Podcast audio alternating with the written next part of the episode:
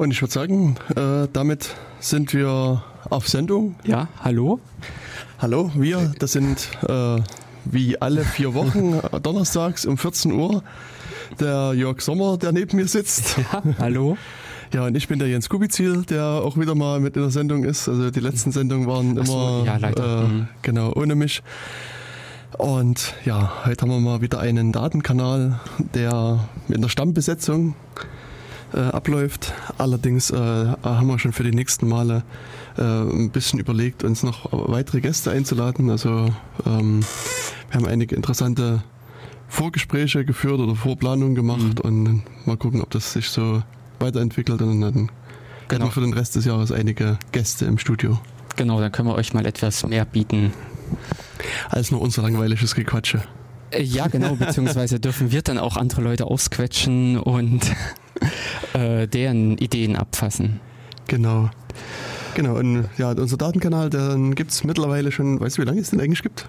Ähm, sechstes Jahr? Ja, genau. Im, ja, im sechsten, Ja, okay. Im verflixten sechsten Jahr. Ja, ja gut, mit, ich habe mittlerweile irgendwie mit, äh, gehört, dass es alles äh, in der Ehe ist, glaube ich, nicht mehr das siebte Jahr das Verflixte, sondern das Okay. fünfte Ah, okay. äh, und solche Geschichten. Ah, Und äh, irgendwo habe ich letztens, ach bei Kindern ist es glaube ich das zweite ist das verflixte Jahr. Keine Ahnung. na gut, es ist, ähm, es, bei Kindern hast du ja auch so verschiedene Stufen in der, in der Weiterentwicklung. Und, Ja, und ich glaube, so, so, also um die zwei Jahre ist so die Phase, wo sie sozusagen das erste Mal wahrnehmen, dass es eben, also, dass sie nicht alles, also dass sie ein eigenes Ich haben, dass sie sozusagen, ein, ein, also sozusagen ihren Eltern widersprechen können oder jemand anderes widersprechen können und das sozusagen andere äh, äh, Konsequenzen sozusagen mit sich bringt.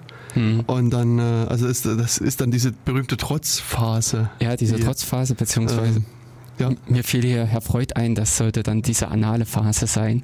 Und, keine Ahnung, da. ja, er hatte äh, da so seine lustigen, also für Mhm. uns mittlerweile lustig erscheinenden Begriffe, aber ja. ja, Also so, ich glaube, das ist so momentan so der Stand der Forschung, Äh, dass ähm, die Kinder, dass die Kinder quasi da wirklich sozusagen erstmals Also- feststellen, dass sie irgendwie so ein, also was anderes sind als ihre Umwelt, dass das Mhm. sozusagen so eine Trennung zwischen der Persönlichkeit und der Umwelt stattfindet und dann wird das halt natürlich auch ein bisschen ausprobiert und das, bei einigen Eltern gibt es dann halt diese berühmten Phasen, wo Kinder dann in der Kaufhalle liegen, auf dem Boden äh, schlagen und, na, das, äh, und so weiter. Also ja, und ja, in anderen Familien ist es halt anders. Hm, Und das gibt es aber in verschiedenen äh, Ausprägungen dann wieder. Also auch sozusagen also die nächste auch halbwegs bekannte Phase ist dann die Pubertät, die dann äh, diverse Konflikte mit sich bringt. Und so gibt es immer mal wieder sozusagen Ent also Entwicklungssprünge quasi in der Persönlichkeit und hm. ja, dann auch Konflikte mit der Außenwelt, die dann vielleicht auszutragen sind. Natürlich, im Prinzip auch das Entdecken der eigen- eigenen Möglichkeiten, das Genau. Ausprobieren. Und äh, ja, im Prinzip die Selbstfindung ist in dem Sinne mit einem Konflikt verbunden. Genau. Hm. Ja. Genau, aber ähm, für Wir sind ja uns hier kein psychologischer. sechste- Äh, äh, Achso, das sechste Jahr, genau. Genau, für uns ist das sechste Jahr jetzt auch nicht unbedingt so verflixt. Äh, ich glaube, wir haben uns auch äh, seit dem letzten Jahr, also seit dem fünften Jahr, haben wir ja Mhm. diesen regelmäßigen Termin. Ja. Und eigentlich klappt das auch äh, gut bei uns. Genau. Mhm. Also bis auf kleine Ausnahmen. Ja, ähm, aber das war von Anfang an abzusehen. hm. Und da auch letztens mal die Frage irgendwo auftauchte, ob wir weitermachen und ob wir weitermachen würden, wenn wir die Technik nicht mehr hätten, dann können wir auch sagen, ja. Ja, natürlich, genau. Denn Ich meine, das wäre dann halt sozusagen, also ich glaube, die Te Techniken, die wir jetzt haben, wäre schon so ein, so ein Punkt, wo man dann überlegen müsste, also, was kauft man, aber ich sag mal, das, das, äh, da gibt es also auch viel Rat und Hilfe da draußen. Und also ich selber habe noch so einen Zoom H2, was wir auch hier, also was auch bei Mhm. AOK zum Beispiel gibt, was durchaus recht gute Aufnahmen macht. mhm, Und ich meine, nach oben hin sind ja dann keine Grenzen gesetzt. mhm, mhm. Da Ja. müssen wir uns dann nur irgendwie in den Park setzen und äh, Ah, bei Vogelgezwitscher. bei Vogelgezwitscher aufnehmen oder so. Und, ja, hier unten am Kamsdorfer Ufer Hm. beim Wasserplätschern. Oder machen uns, stellen uns irgendwo so einen Asterisk-Server hin, weißt du, und, und Mhm. machen dann Livestreaming und Oder so. Das, ja, wobei eigentlich wäre es für uns besser, wir setzen uns in irgendein so ein Rechenzentrum mit ordentlichen Föhn im Hintergrund. hm, oder Wo man die ganze Zeit die Rechner rauschen hört. hm.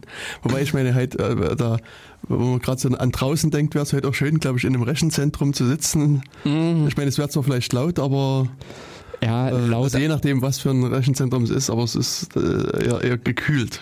Das stimmt. Äh, da hast du eigentlich einen guten Punkt getroffen. Äh, ich kenne Rechenzentren noch so äh, runtergekühlt, so 20, 18 Grad Richtig. rum. Naja, das fand ich Ja, auf Dauer nicht so genau. angenehm. Aber es gibt ja diese modernen, diese grünen Rechenzentren, die teilweise, glaube ich, bis 27 Grad mit hochgehen, ähm, weil man einfach, äh, weil es die Prozessoren abkönnen Mhm. oder weil entsprechend gegengesteuert wird, äh, was natürlich dann angenehme, also teilweise auch schon sehr kuschelige Temperaturen Ja, ja. sind. Hm. Genau, aber im Moment sitzen wir im Studio, Hm. danken dem OKJ im Prinzip für die Herberge und die Genau. Technik. Und Ja, auch eigentlich für die das- jahrelange gute Betreuung, kann Ja, man sagen. das Also, ist wahr. genau, also der OKJ hatte ja vor kurzem Geburtstag, Mhm. eine großen Party. Ja, genau. Ja, und da hatte mich der ehemalige Geschäftsführer auch nochmal um ein Interview gebeten. Ah, hm. Und da habe ich auch sozusagen in unser aller Namen nochmal Ja, gedankt für die äh, hervorragende Unterstützung Hm. des Ganzen. Ja. Genau. Genau, und deswegen machen wir halt weiter unseren Datenkanal, erzählen ein bisschen was zu Daten, zu Kanälen und Mhm. zu anderen Computer. Na, und der Technik dazwischen. Genau. Und versuchen halt immer wieder ein paar interessante Themen mit aufzugreifen. Ja. Genau. Genau. Und ähm, du hast das letzte Mal dich mit unterhalten mit dem Tim Hm, richtig? über dezentrale Themen. dich unterhalten. Genau, ja. Wir hatten uns darüber unterhalten, wie man im Prinzip ein äh, soziales Netzwerk auf dezentrale Art und Weise, also Mhm. ohne dass es den einen Server gibt, Mhm. sondern Also äh, nicht den Facebook-Server sozusagen Genau. oder den Twitter oder Instagram oder was auch immer Server, sondern ja, jeder betreibt seinen eigenen und alle unterhalten sich wild durcheinander miteinander. genau. Tauschen sich frohfröhlich miteinander aus und wer was vom anderen wissen will, der holt dessen Nachrichten ab Hm. und äh, gibt auch genauso seine Meldungen weiter. Ja. Hm. Ist ein interessantes Konzept, was hinter Scuttlebutt steckt. Hm. Ähm, ihr könnt dann ruhig nochmal reinhören in die 73. Sendung. Richtig. Mhm. Datenkanal.org ist live, die Sendung, also es ist, ja genau, es ist live, die Aufzeichnung ist live zum Anhören da und äh, da könnt ihr also reinhören. Äh, In die Sendung und auch in viele Mhm. andere ach, zuvor. genau, alle 73 anderen Sendungen, Ja, die es vorher gab. Also es gibt sozusagen eine, so ein Archiv, so eine Archivseite und da äh, sind halt quasi alle anderen Sendungen mit verlinkt. Mhm. Genau, also der Tim hat freundlicherweise quasi den Beitrag ein bisschen Ja, ähm, aufbereitet. Also da findet Sehr ihr gut. hier diverse Links nochmal und also genau, viel Spaß beim Anhören, kann man dann noch Mhm. sagen. Ähm, genau. Genau. wir hatten dann, also du hattest irgendwie nochmal ein paar andere, so eine föderierte Netzwerke, so dezentrale Netzwerke Mhm. rausgesucht oder gefunden. nee, Nee. Du, äh, oh, interessant. Also diese äh, dunkelgrüne Liste hier ist gar nicht von mir. Ach so, ah, dachte, Ach, schade. dir gewesen. Nee, oh. Ah, dann hat sich wieder mal unser offener, äh, unsere offene Liste ähm, Bezahlt gemacht. ja, bezahlt gemacht. Wir haben Informationen zugespielt bekommen. Hm. Ah, äh, das hatte äh, ähm, na, äh, Tim mit erwähnt, dieses Pixel-Feed. Das ist Mhm. wohl äh, wie Instagram, also zum Verteilen, Tauschen von Bildern, aber auf einer föderalen Art und Weise. Hm. Das also, hei- heißt also, jeder wird da seinen eigenen Server betreiben. Hm? also jeder kann einen eigenen Server betreiben, wobei also dieses Pixelfed ähm, scheint, also was ich jetzt so am Rande mitbekommen habe, eben diese Föderation noch nicht zu beherrschen. Also vielleicht kann es jetzt gerade die Mhm. aktuelle Version, Ah. aber das kann es halt lange noch nicht. Also das, dieser föderierte Ansatz, dass du quasi deinen Server betreibst, ich betreibe meinen Server und dann tauschen wir gegenseitig Mhm. uns aus, das sch sch scheint in den letzten Varianten noch nicht zu funktionieren, soll aber jetzt eben mit äh, eingebaut werden. Hm. Und also wir Ah. sind gerade dabei. Okay. Genau, und das ist ist halt eigentlich auch mal so eine Idee. Klar, naja, also es müssen ja nicht nur Textnachrichten sein, sondern es können auch andere. Ähm, wann das Ganze zu finden war unter Pixel FED, also Pixel wie der Bildpunkt genau. und FED Punkt Social, also Sozial, also so Ge- mit C. S-O-C-I-A-L. Hm. Genau. Also da kann man sich das mal mit anschauen und Hm. also es ist irgendwo, ähm, was kann gibt es hier vermutlich eine Liste von Instanzen, Hm. Äh, wo man dann halt sich das nochmal angucken kann. Also da, es ist halt so, dass das, äh, es gibt dann halt hier eben nem- nicht den Server pixelfed.social oder Mhm. pixel irgendwas, Punkt irgendwas, sondern gibt eine ganze Reihe von solchen Servern und dann logge ich Mhm. mich da irgendwo oder lege meinen Account an Ja. und dann kann man halt loslegen und dann halt eben mit anderen dann auch sich austauschen. Mhm. Das ist Genau. ähnlich wie das, das äh, Mastodon, das hattet ihr mal ganz kurz auch angesprochen in der Mhm. Sendung, aber das ist quasi so auch so ein Twitter auf, auf äh, föderierter Basis. Mhm. Und ähm, also wir hatten ja lange Zeit äh, als Datenkanal bei quitter.se Mhm. ein Konto und die haben aber irgendwie sang- und klanglos ihre Pforten geschlossen. Mhm. Und äh, jetzt nutze ich sozusagen die äh, Infrastruktur der Bauhaus-Universität sozusagen. Also das, also das äh, gibt ja den äh, äh, Maschinenraum. Mhm. Genau. die betreiben halt auch so verschiedene Systeme Weimar. Mhm. in Weimar, genau. Und äh, unter der URL social, also sozial.bau-ha.us Mhm. gibt es eben so eine Mastodon-Instanz und da habe ich halt unseren neuen Datenkanals-Account geklickt. Mhm. Und äh, Genau. ich twittere oder Mastodone dann von dort. Ah nee, äh, da ist es ja Tröten. genau, ich, ich tröte da in die Welt hinein. Ja, das, und das ist aber schön, weil es also gibt jetzt andere Accounts, also es gibt chaos.social, Mhm. das ist so, eine, so ein Dienst, wo dann, ich sag mal, der mehr so CCC nah ist, wo Mhm. viele Leute aus dem CCC dort einen Account haben und da kann man halt problemlos seine Nachrichten austauschen. Also es gibt halt nicht mehr die eine Twitter.com-Instanz, sondern es gibt da irgendwie, ich weiß gar nicht, tausende von, oder also vielleicht hunderte von Instanzen Mhm. mit jeweils vielen Nutzern und die dann halt untereinander Nachrichten austauschen. Das finde ich irgendwie sehr, sehr angenehm, muss ich sagen. Ja, und es macht im Prinzip das ganze äh, System wesentlich äh, resistenter äh, gegen irgendwelche Ausfälle. Richtig. Ja. Genau. Also und das zweite, was äh, ich äh, auch nur mal so ausprobiert habe, Mhm. ähm, das ist auch cool, das ist PeerTube. Mhm. Also das ist, äh, da ist die URL join, peertube.org.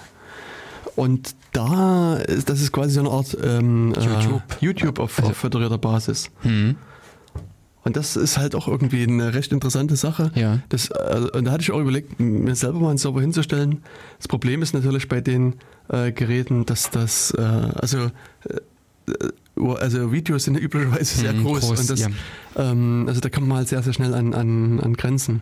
Mhm. Aber es gibt so verschiedene Seiten, die dann, also einige, die haben ein paar hundert Megabyte pro Nutzer Quota, Mhm. einige paar Gigabyte pro Nutzer und dann kann man halt seine Videos da hochladen und dann die halt auch entsprechend verteilen. Also es, Wow. es ist, Das ist natürlich klasse. ja, also gibt es schon einige Genau. Sachen. Ähm, und was, was war jetzt noch? Hatte, was hatte Also uns das- noch der Unbekannte? nee, das, das, das, in dem Falle der letzte der Link, ähm, der stammt von mir. ah, den hast du beigesteuert. Den habe ich dann noch Aha, mit okay. beigesteuert. Das Aha. ist ähm, Funkwhale, der, der, der Funkwal, also äh, funkwhale.audio, also F-U-N-K-W-H-A-L-E.audio. Und das ist so eine Art Soundcloud auf äh, Ah. äh, föderiert. Hm, hm. Und das ist auch das ist ein Hast- Projekt, was sehr, sehr aktiv entwickelt wird. Ja, okay. Ähm, das würde ja für uns als Sendung auch ziemlich gut passen. Hm. Hm. Also ich habe es aber jetzt Ah, bisher ja. nur gelesen. Guck mal ein bisschen, was die sozusagen damit äh, machen. Hm, hm. Ähm, und mh, aber habe es jetzt noch nicht wirklich ausprobiert. Das muss ich halt noch. Ja, machen. genau. Aber vielleicht seid ihr äh, da draußen auch schneller und äh, könnt uns dann schon wieder Rückmeldungen geben, uns berichten. Ähm, da hat sich mittlerweile auch unser dieser Matrix-Raum sehr gut gemacht. Mhm. Das, was wir in der, ähm, warte mal, nein, falsch, Matrix haben wir noch, noch nicht, wenn ich jetzt, nee, wir haben Matrix, äh, hatten wir Matrix schon auf der Sendung? Jetzt, Also Matrix hast du mit ähm, Tim, glaube ich, äh, besprochen. wir, hatten wir ein bisschen mit angesprochen gehabt, aber ähm, so ganz, wir hatten im Prinzip da auch nur pauschal äh, alle Leute in den Matrix-Raum eingeladen. Mhm. Ja, aber zu Matrix selber können wir auch nochmal äh, eine Sendung äh, mit einbauen. Mhm, auf jeden Fall. Und äh, genau, also für Feedback hat sich mittlerweile wirklich für uns der Matrix-Raum, also der äh, im äh, Jabber-Jargon war das äh, ja im Prinzip immer der MUC, dieser MUC, dieser Multi-User-Chat, oder im IAC ist es der Channel und bei Matrix heißen dieses Gruppierung, äh, also diese Orte, wo mehrere Leute sich treffen und äh, miteinander Nachrichten schreiben, also dieses klassische Chatten, das sind eben diese Räume. Und wir haben da auch einen Raum bei der, äh, also Raute Datenkanal doppelpunkt-matrix.org Mhm. oder schaut einfach bei uns auf die Webseite datenkanal.org und da ist auf der rechten Seite mit der Verweis auf die Kontakte.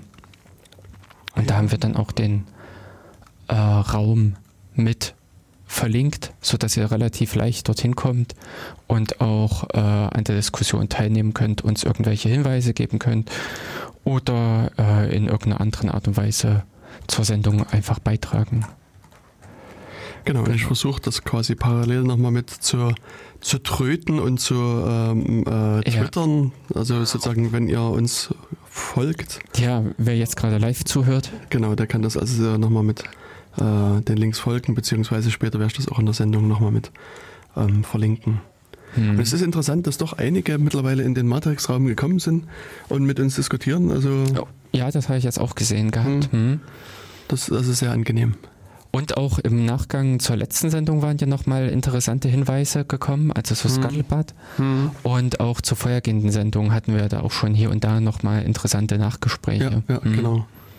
Ja, also äh, wen da noch ein paar Informationen auch äh, zur weiter zurückliegenden Sendung. Ihr könnt uns auch gerne irgendwas zur ersten, zweiten oder dritten Sendung mit äh, äh, schreiben, dass wir dann unter Umständen das Ganze auch nochmal äh, auf der Webseite ergänzen oder auch äh, in irgendeiner anderen Art und Weise nochmal in den folgenden Sendungen darauf hinweisen. Genau, also da sind wir ganz offen und bauen da nochmal Sachen mit ein. Richtig. Ähm, das waren jetzt im Prinzip nochmal unsere äh, Meldungen oder das, was noch zu der vorherigen Sendung, oder? So, genau. zu diesen föderierten Sachen. Richtig. Und äh, mit Tim können wir, glaube ich, auch gleich noch die äh, Meldung anschließen für alle, die hier im Jena und Jenaer Umland äh, wohnen oder ja halt in der Nähe sind.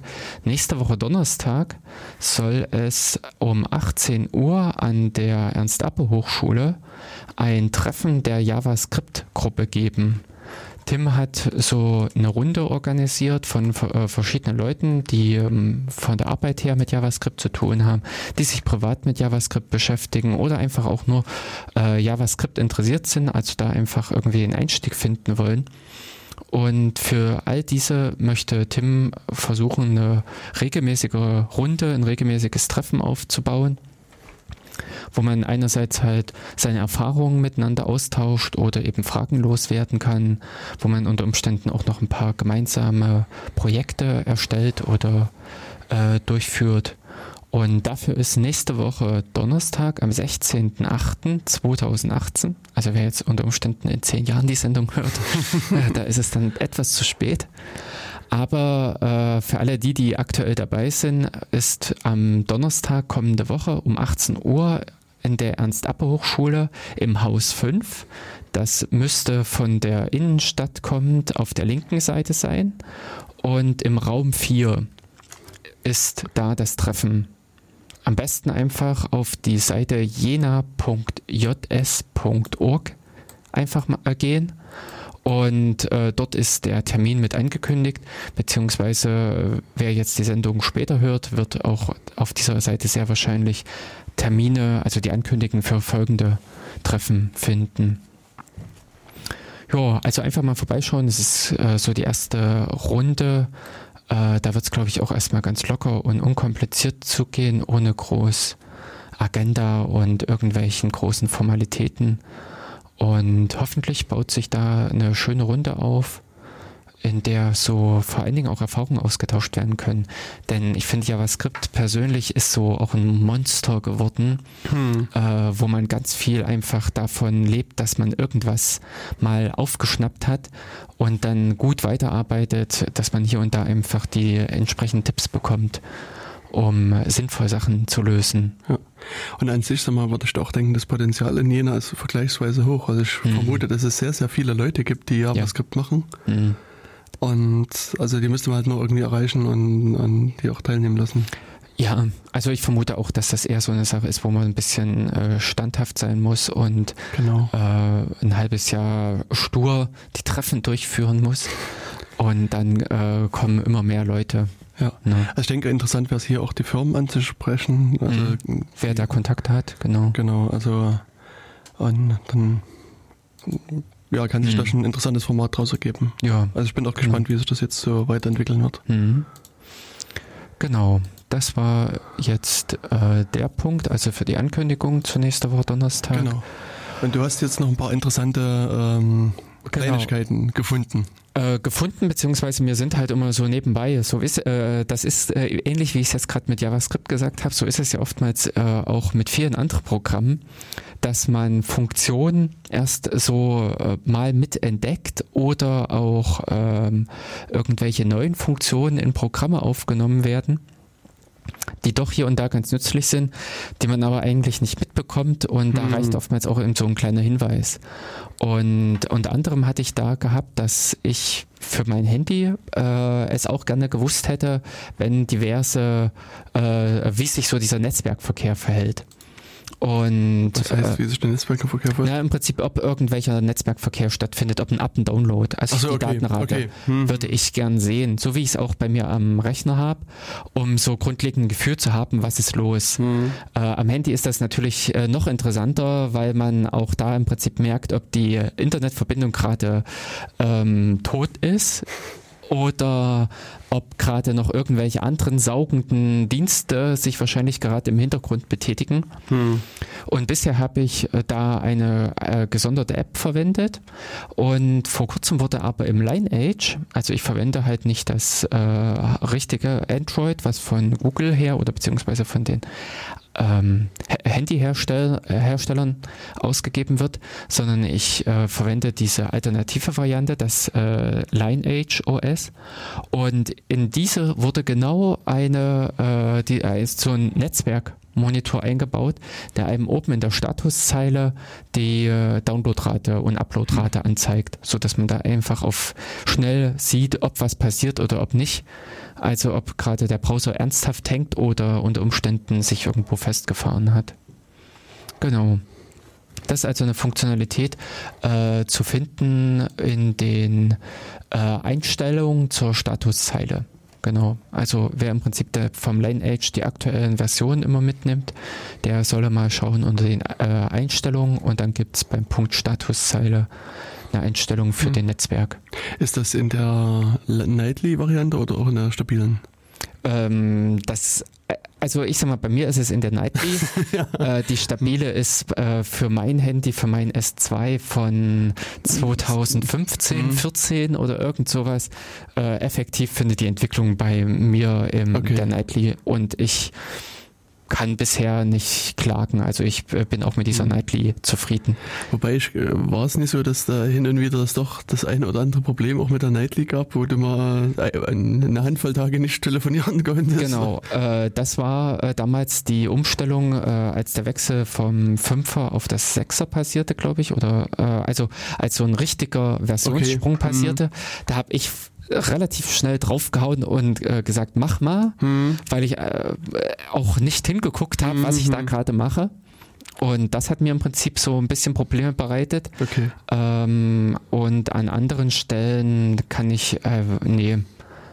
Also äh, ich lebe mit dem Lineage aktuell und also im Lineage Nightly wesentlich besser als mit, mit dem Android, was mir Samsung bieten würde. Ja, okay. Ja. Ja. Und machst du die Updates oder wie, wie machst du die Updates? Regelmäßig, also ich nehme im Prinzip eigentlich das, das äh, wöchentliche Update okay. mit. Also über das, dieses TWRP oder wie das heißt, oder machst du es über. Nee, äh, direkt im Lineage, okay. genau. Äh, man lebt natürlich oder er lebt dann auch die Verbesserung mit. Hm. Und an der, äh, anfangs war es halt so, dass ich auch immer wieder in das TWRP reingehen musste, hm. musste manuell das Update auslösen. Und irgendwann habe ich auch nur wieder mal gesagt, mach mal Update. Hm. Und dann stutzte das plötzlich nicht mehr ab, sondern, sondern machte das Update. Ah. Und von daher muss ich sagen, dass äh, im Moment ist mit Lineage das äh, Systemupdate total einfach. Okay. Äh, es kommt im Prinzip wöchentlich die mhm. Meldung, äh, es ist eine neue Version da, mhm. dann sage ich runterladen, mhm. dann sage ich im Prinzip installieren, da wird im Prinzip so eine, äh, also dauert ein paar Sekunden, mhm. da wird mehr oder weniger das Update vorbereitet, dann startet das System neu, geht ins TWRP rein, installiert das Ding, mhm. startet neu, äh, also kompiliert im Prinzip die ganzen Apps im Hintergrund mhm. durch und dann ist das System da. Okay. Ohne groß eingreifen. Früher war viel, also mehrere manuelle Klicks mhm. und sowas. Jetzt einfach machen und fünf Minuten später zurückkehren und oh, dann cool. ist das Ding fertig. Schön. Mhm. Und äh, muss auch sagen, an dieser Stelle ist es, äh, für mich läuft stabil. Mhm. Mhm. Also das ist dann so, dass sich so die äh, Entwicklungen aufbauen. Ja. Aber habe ich auch bei vielen anderen Apps miterlebt, Mhm. dass sich das so richtig äh, äh, entwickelt hat. Also für mich ist so das grandiose äh, Osmand, diese, Mhm. diese Navigations-App, die war anfangs äh, rudimentär und jetzt sind sie, glaube ich, so weit, dass sie Reiseberichte äh, mit eingebaut haben. Hm. Na, ich habe jetzt gesehen, du kannst Bilder mit einbinden, die hier vermutlich von, ähm, von dieser anderen Ma- Mapillary wahrscheinlich Ja, genau. Hm. Und also, da habe ich auch mal überlegt, ob ich sozusagen Bilder mit contribute zu Mhm. Mapillary. Hm. Und da waren aber sozusagen diese Qualitätsanforderungen waren unglaublich hoch. Und da Ah. habe ich gedacht, naja, das kannst du nicht leisten. Hm, hm. Und, aber die Bilder, die mir jetzt präsentiert wurden, dachte ich, okay, das sind eigentlich auch nur Bilder, die von irgendeiner Handykamera geschossen worden sind. Und am Ende, glaube ich, ist es vielleicht besser, überhaupt erstmal ein Bild zu haben. Hm, genau. Sozusagen, dass, dass du was siehst, wie das da dort aussieht und, und dann kann man dann sozusagen von da an wieder das verbessern und sagen, okay, wenn ich da mit einer guten Kamera mal vorbeigehe, mache ich halt ein gutes Bild und, und schicke das dann ein. Also ähm, das war wieder so ein Moment, wo ich dachte, du hast zwar jetzt eigentlich das, das eben nicht gemacht, weil, die, weil diese Mhm, Qualitätsanforderungen zu hoch so. sind, aber auf der anderen Seite ist, hast du jetzt sozusagen kein Bild und, Mhm. und so hättest du ein Bild und das Genau. Also besser irgendwie ein schlechtes Bild als kein ja, Bild. Hm. Genau. Beziehungsweise äh, ist das unter Umständen auch so eine Sache, wenn viele interessante Bilder zusammenkommen, die schlecht sind, äh, weiß ich auch von den Grafikalgorithmen, kann man viel daraus machen. Richtig. Hm. Also dass dann unter Umständen wieder irgendein genialer äh, Tüftler, vielleicht jetzt nicht unbedingt von irgend so einer dieser großen Hm, äh, Firmen, aber einer ran, äh, rangeht und bereitet das Ganze auf. ja. Also schon der kleine Beitrag ist, und, äh, ist ein Beitrag. Genau, und das, also ich nutze das also jetzt in dem Falle wiederum Street Complete eher, Hm. dann halt auch um, um so ein paar Kleinigkeiten dann auch wieder zu fixen, sagen wir mal. Also Hm. so das, also es ist immer so dann die Frage nach Straßenbelag und Gebäude aussehen und so weiter. Also Mhm. das ist halt easy. Du läufst halt durch die Straße, sagst, okay, hier liegt Asphalt rum oder hier liegt Mhm. irgendwie Schotter rum oder das Haus hat fünf Etagen und hat ein Flachdach oder ein, Mhm. anderes Dach und und das geht halt relativ easy und, und so kannst du quasi im Gehen durch die Straße quasi die, die Qualität auch mit verbessern. Das ist eigentlich Mhm. auch ganz angenehm. Also da ist die Street Complete ja wirklich darauf ausgelegt. Mhm. Äh, das macht dir doch Vorschläge äh, oder fragt dich im Prinzip, was ist da und da oder was äh, kannst du noch beisteuern. Ja, das guckt quasi Mhm. in die Datenbank, also ist sozusagen das, das Objekt Haus hat halt sozusagen eben die Eigenschaft Etagen zum Beispiel und wenn Mhm. das, die Etagen halt fehlen, zeigt es dir quasi das Haus an Mhm. und dann kannst du halt sozusagen, also das ist ein eindeutiges Icon zum Beispiel für die Etagen, da klickst du dran und da sagt er halt, wie viele Etagen hat das Mhm. und wie viele Etagen sind mit, also unterm Dach sozusagen, das Ja. ist unterscheiden, unterschieden zwischen den zwei Sachen Mhm. und dann äh, schreibst du da halt eine Zahl rein, die du dann musst halt dann mal ein bisschen deine mathematischen Kenntnisse bemühen und eins plus eins plus eins und so weiter zählen, trägst ein und fertig. Und was, Ja. was, also was ist noch wissen wollen bei Häusern, ist das Dach, die Dachform. Mhm. Und dann hast du quasi einfach eine Auswahl von Bildern mit verschiedenen Dachformen Ah, und dann wählst du halt die passende aus, sagst okay, fertig. Mhm. Und das war's. Und bei Straße ist es halt auch so, dass du, also das hat sich jetzt auch geändert. Früher musstest du erstmal wählen zwischen befestigter und unbefestigter Straße. Mhm. Und bei befestigter hast du dann eine Auswahl zwischen Asphalt, äh, Beton, pff, noch äh, verschiedene andere ja. Sachen, die dann halt auch mal mit Bildern unterlegt sind, wo du dann auch vergleichen kannst. Hm, hm, ja, sieht aus wie Asphalt, klickst Mhm. Asphalt und, und, und oder bei unbefestigter Straße, da ist dann halt ein bisschen die Auswahl breiter, also so ähm, Feldweg. so ein Feldweg, also Schotter. Schotterweg, Grasweg, äh, Mhm. Ste also Ste befestigte Steine oder lockere Steine, die rumliegen. Mhm. Also da ist die Auswahl ein bisschen größer und das, das trägst halt ein und, und, Mhm. und das war's. Und dann kannst du noch Geschwindigkeitsbegrenzung bei Straßen zum Beispiel mit sagen. Ist die, was standardmäßig gefragt wird, sind die Straßen beleuchtet? Also gibt es hier Straßenlaternen, ja oder nein? Mhm. Ähm, das kannst du dann noch mit eintragen. Öffnungszeiten bei so Restaurants und so Mhm. weiter ist mit, mit drin. Ja. Also wenn so ein Gebäude als Restaurant oder irgendwas getaggt ist Mhm. und da fehlen die Öffnungszeiten, da fragt dich halt nach Öffnungszeiten. Mhm. Und ich meine, das ist dann halt bisschen sozusagen eher langwierig, also in Anführungsstrichen langwierig, weil dann stellst du dich halt vor der Tür, guckst dann, und da steht meinetwegen Montag von 7 bis 12 Uhr, Dienstag von 8.15 Uhr bis, und das musst du dann Mhm. halt sozusagen entsprechend eintragen. Ja. Also schön ist es, wenn du halt irgendwie so eine Kneipe hast, die immer von 20 bis 24 Uhr Ja, offen hast. genau. Und da ist es halt wirklich einfach, du sagst Öffnungszeiten, Mhm. dann standardmäßig ausgewählt von Montag bis Sonntag, Mhm. dann sagst du okay und dann drückst, äh, dann wählst du die, die Öffnungszeit äh, Mhm. und die Endzeit ein Ja. und sagst, okay, aber wenn das jetzt sozusagen an jedem Tag verschieden ist, beziehungsweise habe ich es erlebt, dass dann manche Geschäfte haben früh auf, Dann Mhm, Mittagspause genau. nachmittags auf und zum Ja. Teil sind die dann halt noch verschieden. Und da dauert es halt wirklich eine Weile, bis man diese Öffnungszeiten halt Mhm. eingeben hat. Also die Eingabe selber ist eigentlich völlig einfach. Das ist halt eine Uhr, da drückst du halt einfach drauf Mhm. auf die Uhrzeiten und fertig. Das sind einfach sozusagen die einzelnen Tage aufzulisten, ist halt ein bisschen umständlich, aber Ja, geht auch. genau dafür, dass man es ja einmalig macht. Hm. Genau. Und ich sag mal, also am Ende, mir hilft es immer, also gerade wenn ich jetzt im Ausland unterwegs bin, nutze ich halt viel äh, Ja. das Osmand. Und, äh, und da, äh, gerade auch wenn ich im Ausland unterwegs bin, aktualisiere ich auch viel. Also jetzt auch, Mhm. als ich im Urlaub war, habe ich ein paar Straßen nachgezeichnet und Mhm. Gebäude und so weiter. Und Ja. meine Hoffnung ist immer, dass wenn ich wieder mal an den Ort komme, dass ich dann auch wieder da profitieren kann davon. Hm, ja, genau.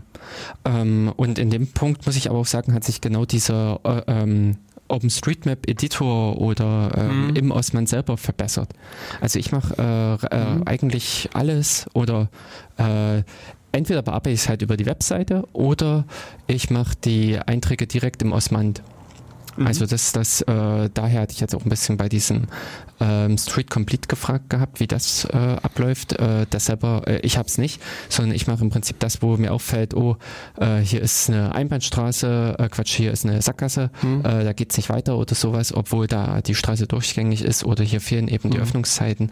Dann mache ich das direkt im Osmand Okay. und äh, ist super angenehm. Mhm. Mhm. Ja, bei dem, also was ich gerne machen würde, wäre sozusagen bei Gebäuden, die, die das ändern. Also manche Gebäude sind als Gebäude oder als Ja, Haus getaggt, sind aber eigentlich ein Einfamilienhaus oder ein Bürogebäude Mhm. oder irgendwas anderes. Und da würde ich das gerne ändern und das geht dem, dem Osman nicht. Ah, Weil das, mhm. das Haus ist Genau, sozusagen ein mhm. mehrpunktisches Objekt und Mhm. da sagt er dann immer irgendwie, geht nicht. Und ja, du kannst diesen Polygonzug da nicht auf. Richtig. Aha, hm, Also das, also das würde ich gerne hm. Also das geht in dem Street Complete auch nie. Also weil du, du kannst, also das ist jetzt kein Editor im klassischen Sinne, Mhm. sondern nur sozusagen ein Attributergänzung. Richtig, genau. Mhm. Man kann im Prinzip nur von einem bestehenden Objekt die Attribute. genau. Oder nee, man kann auch neue äh, Sachen, neue Einträge hinzufügen. Denn ich weiß zum Beispiel, Mhm. Kneipen habe ich auch schon ergänzt. Mhm.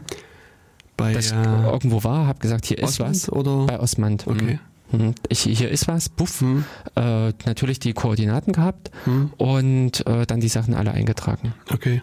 Na, was ich dann halt mache, ich mache dann also so eine Notiz an den Mhm. Fleck und schreibe mir es hin und mache das dann später bei Ja. äh, mit dem normalen genau Hm. rein. Und es gibt noch Vespucci, ich weiß nicht, ob du damals damit mal gearbeitet hast. Nee, das sagt mir nichts. Okay, also Ich habe mit Mercator damals. Das kenne ich wieder. Ah.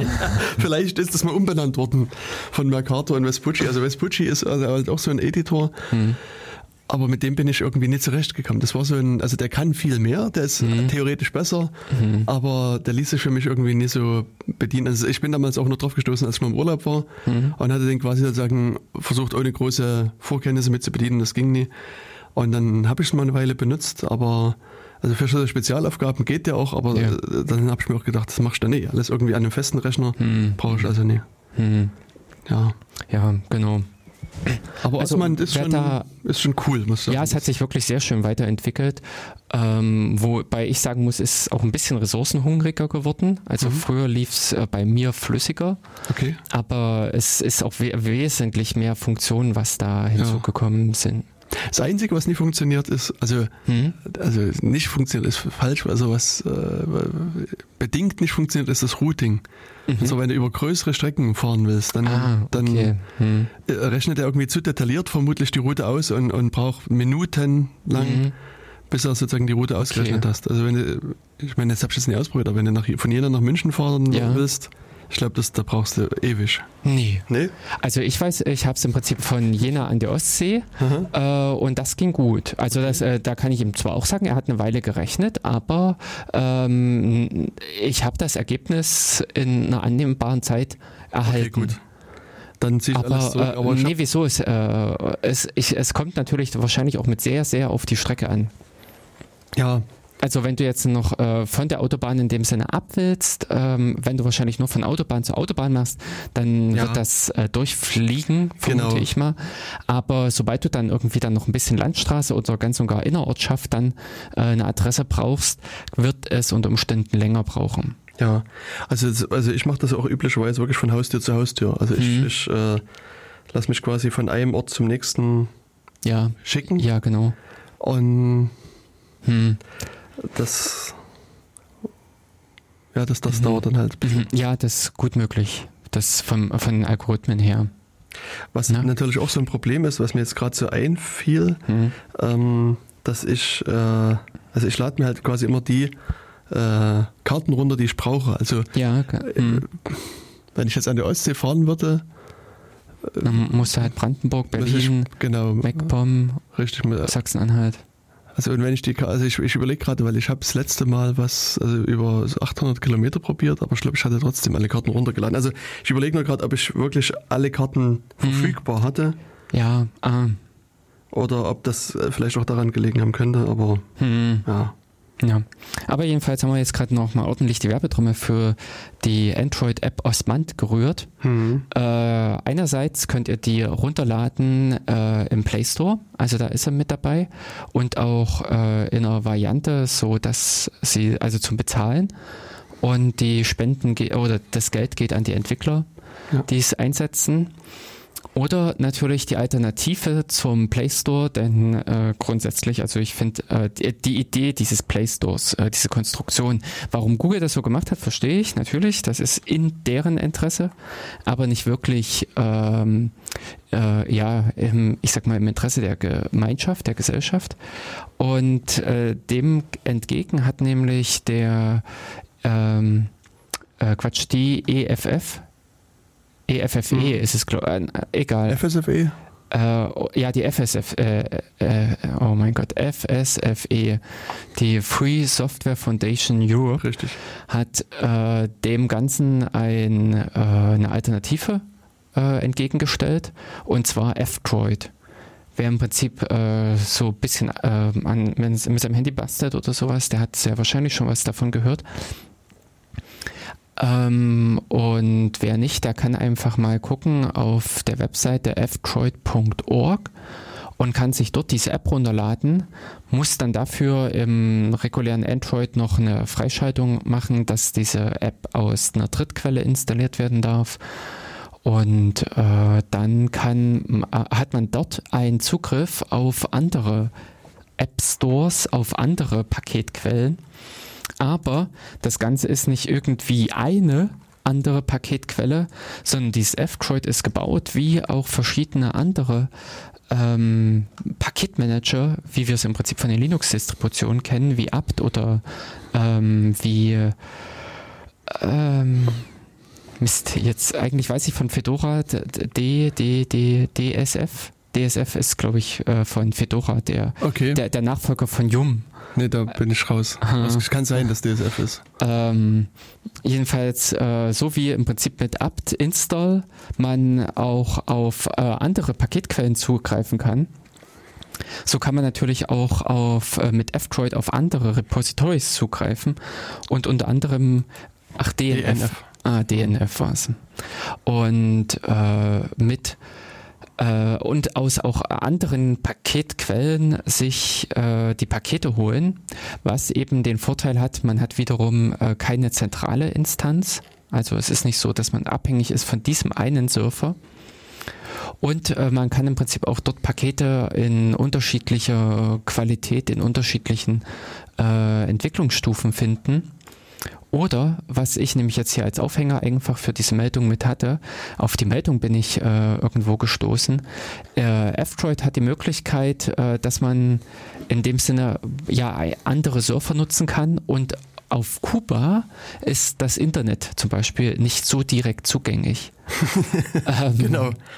Also das haben quasi eine, eine riesengroße Freifunkinfrastruktur, also eine Art Freifunkinfrastruktur. Ja, ja, genau. Die haben halt äh, sich selbst äh, ihr äh, WLAN-Netz aufgebaut. Mhm. Ähm, ich glaube, auch in Kuba ist es nicht mehr unbedingt, dass die Regierung das so sehr unterbindet oder so, sondern es ist einfach der, der die Kosten. Ja. Also es gibt den Zugang zum Internet, aber der kostet dann irgendwie äh, die Minute in Dollar oder sowas. Mhm, sehr teuer. Und deswegen äh, ist das überhaupt nicht lohnenswert. Aber innerhalb eben dieses kubanischen Netzes gibt es wiederum eben Surfer, die auch App Stores, also äh, die App Quellen zur Verfügung stellen. Mhm. Und F-Droid ermöglicht es eben genau durch seine freie Architektur über solche anderen App-Quellen, also über solchen, äh, solche anderen Verzeichnisse, sich dann die äh, Apps zu aktualisieren oder überhaupt erstmal an verschiedene Apps zu kommen, um eventuell mit den Leuten zu kommunizieren, denn innerhalb des ganzen kubanischen Netzwerkes hat sich wohl auch so eine kleine Infrastruktur entwickelt mit verschiedenen anderen Apps, ähm, die wir hier, glaube ich, gar nicht so sehr nutzen oder kennen, aber die im Prinzip genau auf die Bedürfnisse dort unten, also dieses Abgeschnittensein vom großen Internet, äh, darauf angepasst sind. Und das fand ich äh, von der Meldung her einfach wieder mal als ein schönes Beispiel, dass dieses offene, dieses äh, so wie äh, F-Droid als äh, ja, also eigentlich als eine App, als ein Programm entwickelt wurde, das äh, von äh, verschiedenen Quellen Pakete holen kann, dass es dadurch genau eben verschiedene Szenarien, also verschiedene Anforderungen einfach mit unterstützt und eben auch wesentlich freier ist, als es dieser mhm. Play Store und diverse anderen äh, ja eingeschränkten äh, ja, ähm, Angebote sind. Ja. Aber das geht eigentlich schon, schon lange. Also seit ich, seitdem ich F-Droid nutze, mhm. glaube ich, kann man da so fremde Definitiv. Quellen, äh, Paketquellen mit einbauen. Definitiv, die haben von Anfang an ja diese Guardian-Quellen äh, eingebaut, mhm. Über die man äh, von an, also die sind von Haus aus installiert. Ich bin letztens allerdings auf, äh, und zwar, warte mal, wer ist denn Öffi? Öffi, die App mhm. Öffi wurde ja vom Play Store Geworfen. rausgeworfen. Jo, und da hat der Öffi-Entwickler kurzerhand sich ein eigenes Repository äh, aufgesetzt und das fand ich hochinteressant. Du brauchtest nur auf diesen Link da klicken und schon springt das F-Droid hoch, hat das mhm. als neues Repository registriert, war eingebunden und du konntest auch direkt vom Entwickler die Öffi-App beziehen äh, okay. und man war nicht mehr dem Wohlwollen von Google hm, ausgeliefert, hm. ob sie nur eine Öffi als äh, den Play Store würdig anerkennen oder nicht. Hm. Na, ähm, ich nutze halt Transporter. Ja. Äh, sagt nur namentlich was. Das, hm. Genau, das ist quasi die Öffi-App, die, die als also freie Software da, äh, hm. schon immer existiert. Und ja, und die ist halt einfach schon immer frei gewesen. Deswegen, also ich habe eine ganze Zeit lang auch das Effi genutzt und ich hatte irgendwann mal den Entwickler von der Transporter-App getroffen mhm. und der meinte, das, also die Oberfläche sieht zwar ein bisschen anders aus bei Transporter, aber mhm. sozusagen die nutzen halt unten drunter dieselben äh, Quellen natürlich ja. und, und, und äh, das ist der Transporter tut quasi genau das, was ich will und, und deswegen habe ich das dann auch genommen, weil ich dachte, gut, für mhm. die Software Mhm. Also das ähm, insofern auch, dass F-Droid so frei ist, dass es nicht freie Software zulässt. Ja, genau. Also, das ist dann echte Freiheit. Hm, genau. Genau. Ähm, das hat man mit, äh, äh, hatte ich in der Zwischenzeit mit aufgeschnappt gehabt als eine interessante Sache. Hm.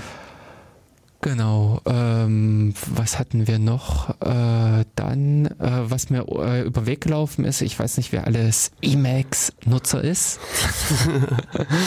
ähm, was ich ganz cool finde, habe ich nämlich jetzt bei mir eingerichtet, ist das Paket Guess Language. Mhm. Er hatte sowieso schon immer dieses Problem, wenn du eine englische E-Mail schreibst, dann schaltest du irgendwie die, äh, das, äh, die Sprache um, jedes Mal auf Englisch. Mhm. Und äh, oder also bei den Texten, äh, man ist in der Regel immer mit Hin- und Herwechseln beschäftigt, aber ich habe jetzt äh, ein Paket gefunden, eben Guess Language, sowas wie äh, Raten oder Ermitteln der Sprache und dieses Paket äh, tut genau das. Da sind, äh, ist so eine kleine Bibliothek äh, hinterlegt und das prüft, misst sozusagen die äh, eingegebene Sprache aus, so ab 20 oder ab 40 Zeichen. Ich habe es bei mir mit 20 Zeichen eingestellt.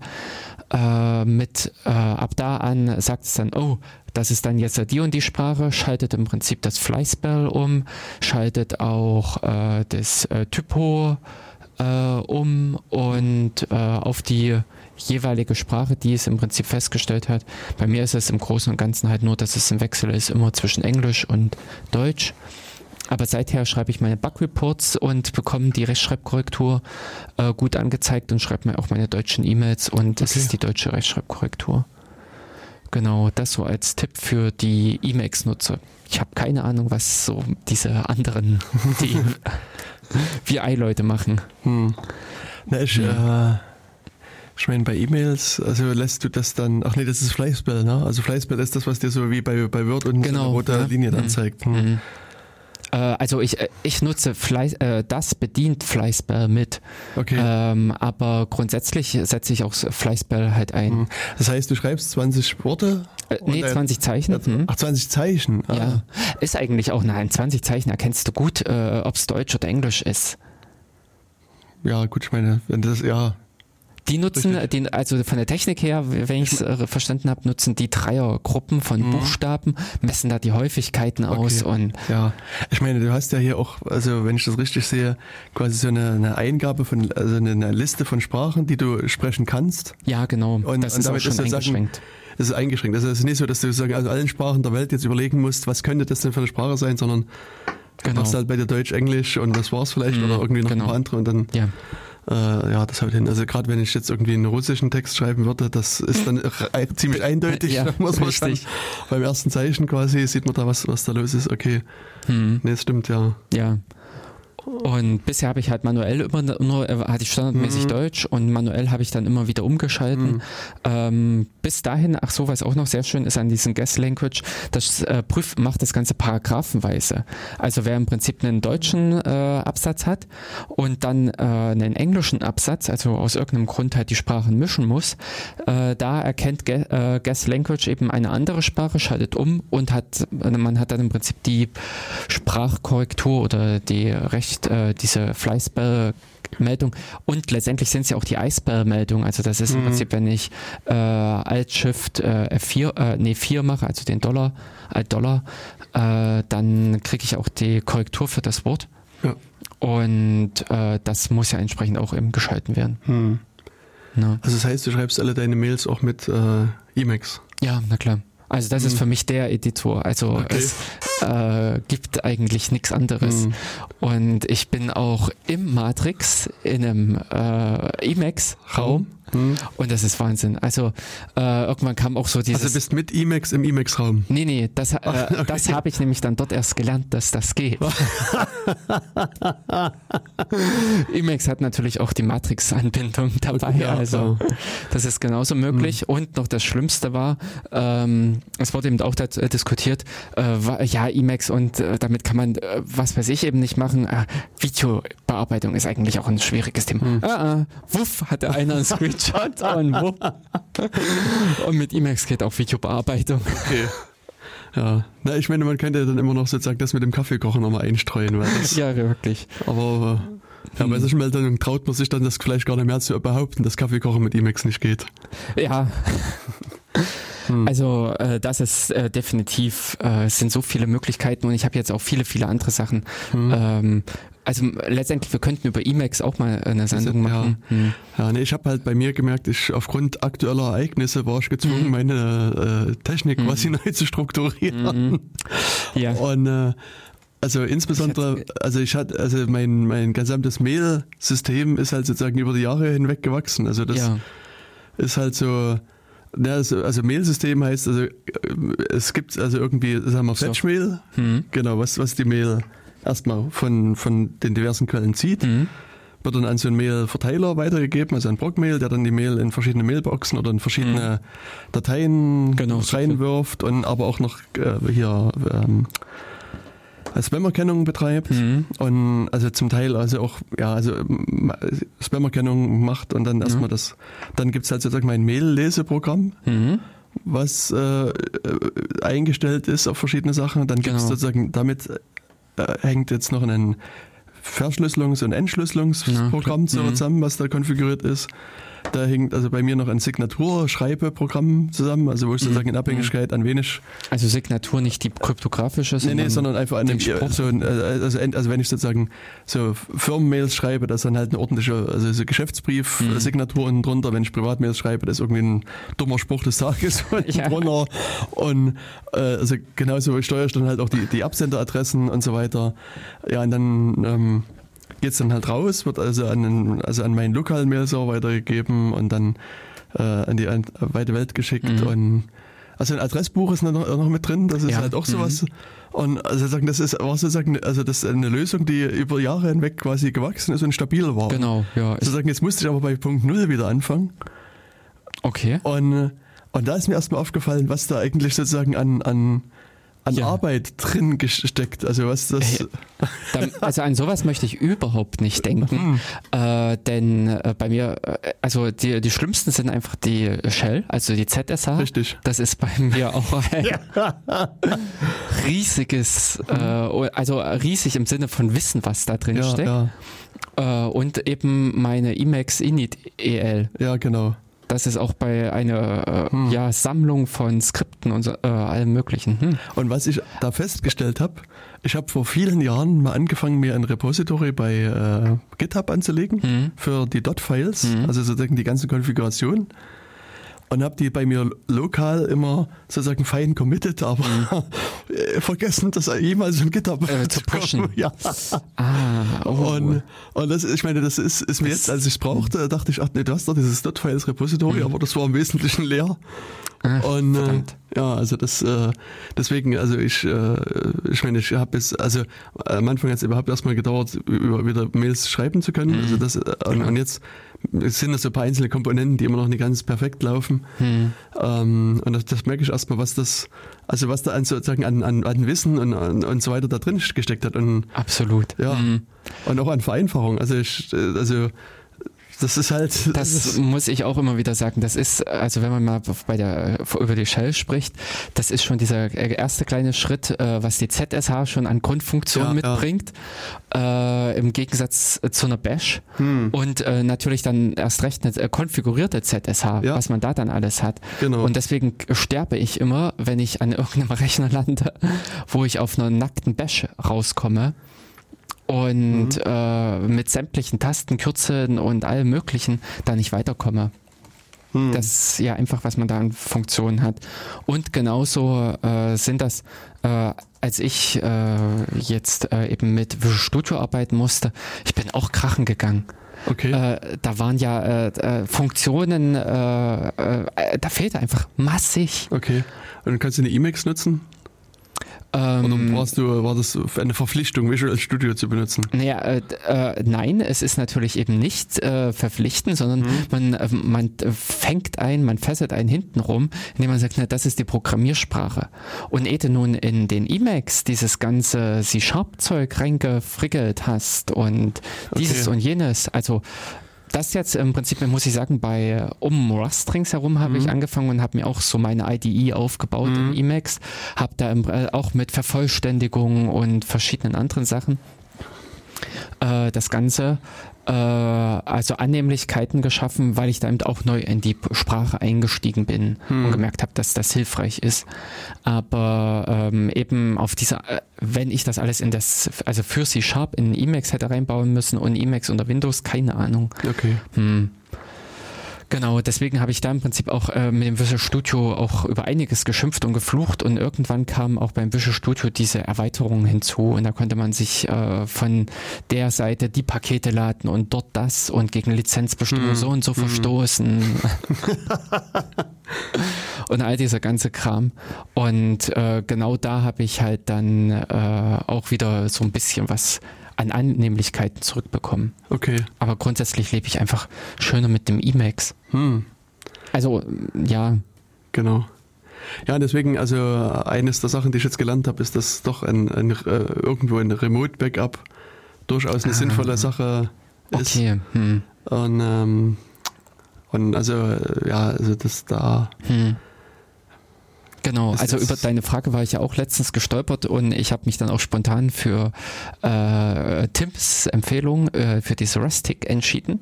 Aha. Ja. Ähm, und von der Art und Weise der Bedienung und Mhm. von dem äh, Verpacken her, äh, von der Größe, Ja, äh, bin ich super zufrieden damit. genau. Hm. Genau, ja, also generell, das, das war so eine, also ich habe dann halt natürlich, also so vielleicht, also wir können da irgendwann mal eine Sendung dazu Ja, machen, gerne, was, gerne, also, gerne.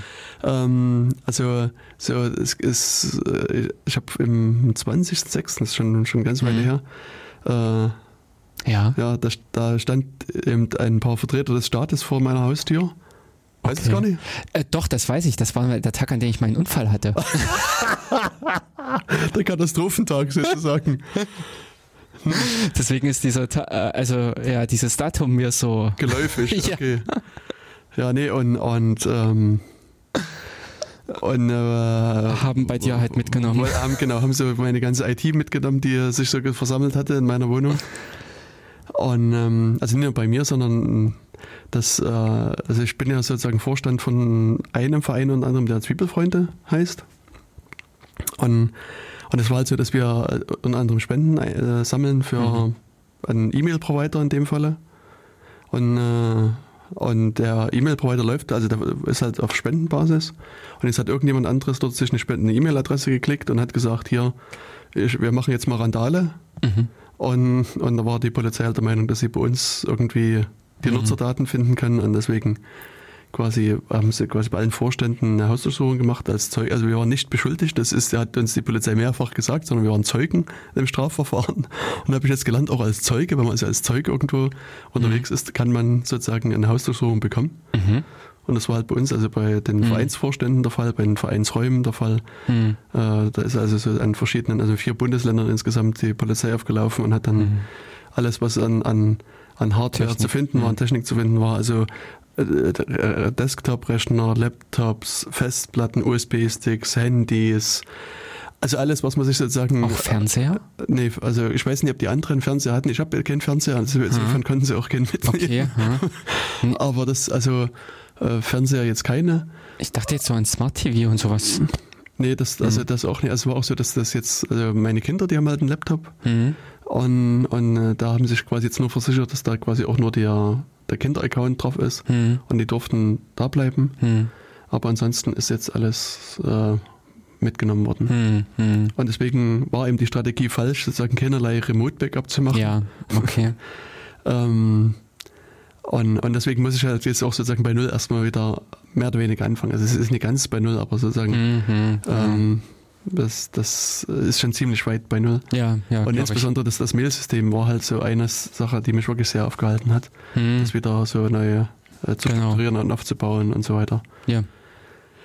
Und, und wie gesagt, da arbeite ich auch noch dran. Das ist jetzt immer noch nicht so, dass es ganz perfekt ist. Es ist so, dass ich jetzt also auch wiederum locker Mails schreiben kann, aber ich, ich spüre es innerlich so eine Unzufriedenheit, weil eben, also, also gerade ich habe auch sozusagen die Mails sozusagen für mich erkennbar farblich vorsortiert schon mal. Also sozusagen, Oh, wenn die Mails in mhm. meine Inbox reingekommen Ja. sind, da ist, sozusagen je nachdem, um was es ging und so weiter, da. Und das muss ich jetzt auch mal noch wieder nachbauen. Mhm. Und, und ich überlege jetzt an einigen Stellen eben noch was zu ändern. Mhm. Und eben eine Frage, die ich jetzt auch verschiedenen Leuten gestellt habe, ist, wie, wie die halt Backups machen. Mhm. Einfach um für mich auch mal so andere Überlegungen kennenzulernen und dann auch zu überlegen, wie mache ich es jetzt in Zukunft. Die, Mhm. Und, und ein guter Hinweis, ähm, es, es gibt von Hetzner so Storage-Boxen, Mhm. das hatte mir jemand mitgesagt und die äh, äh, sind recht preiswert. ne? Also die haben so ein Terabyte für 5 Euro, kriegst du da.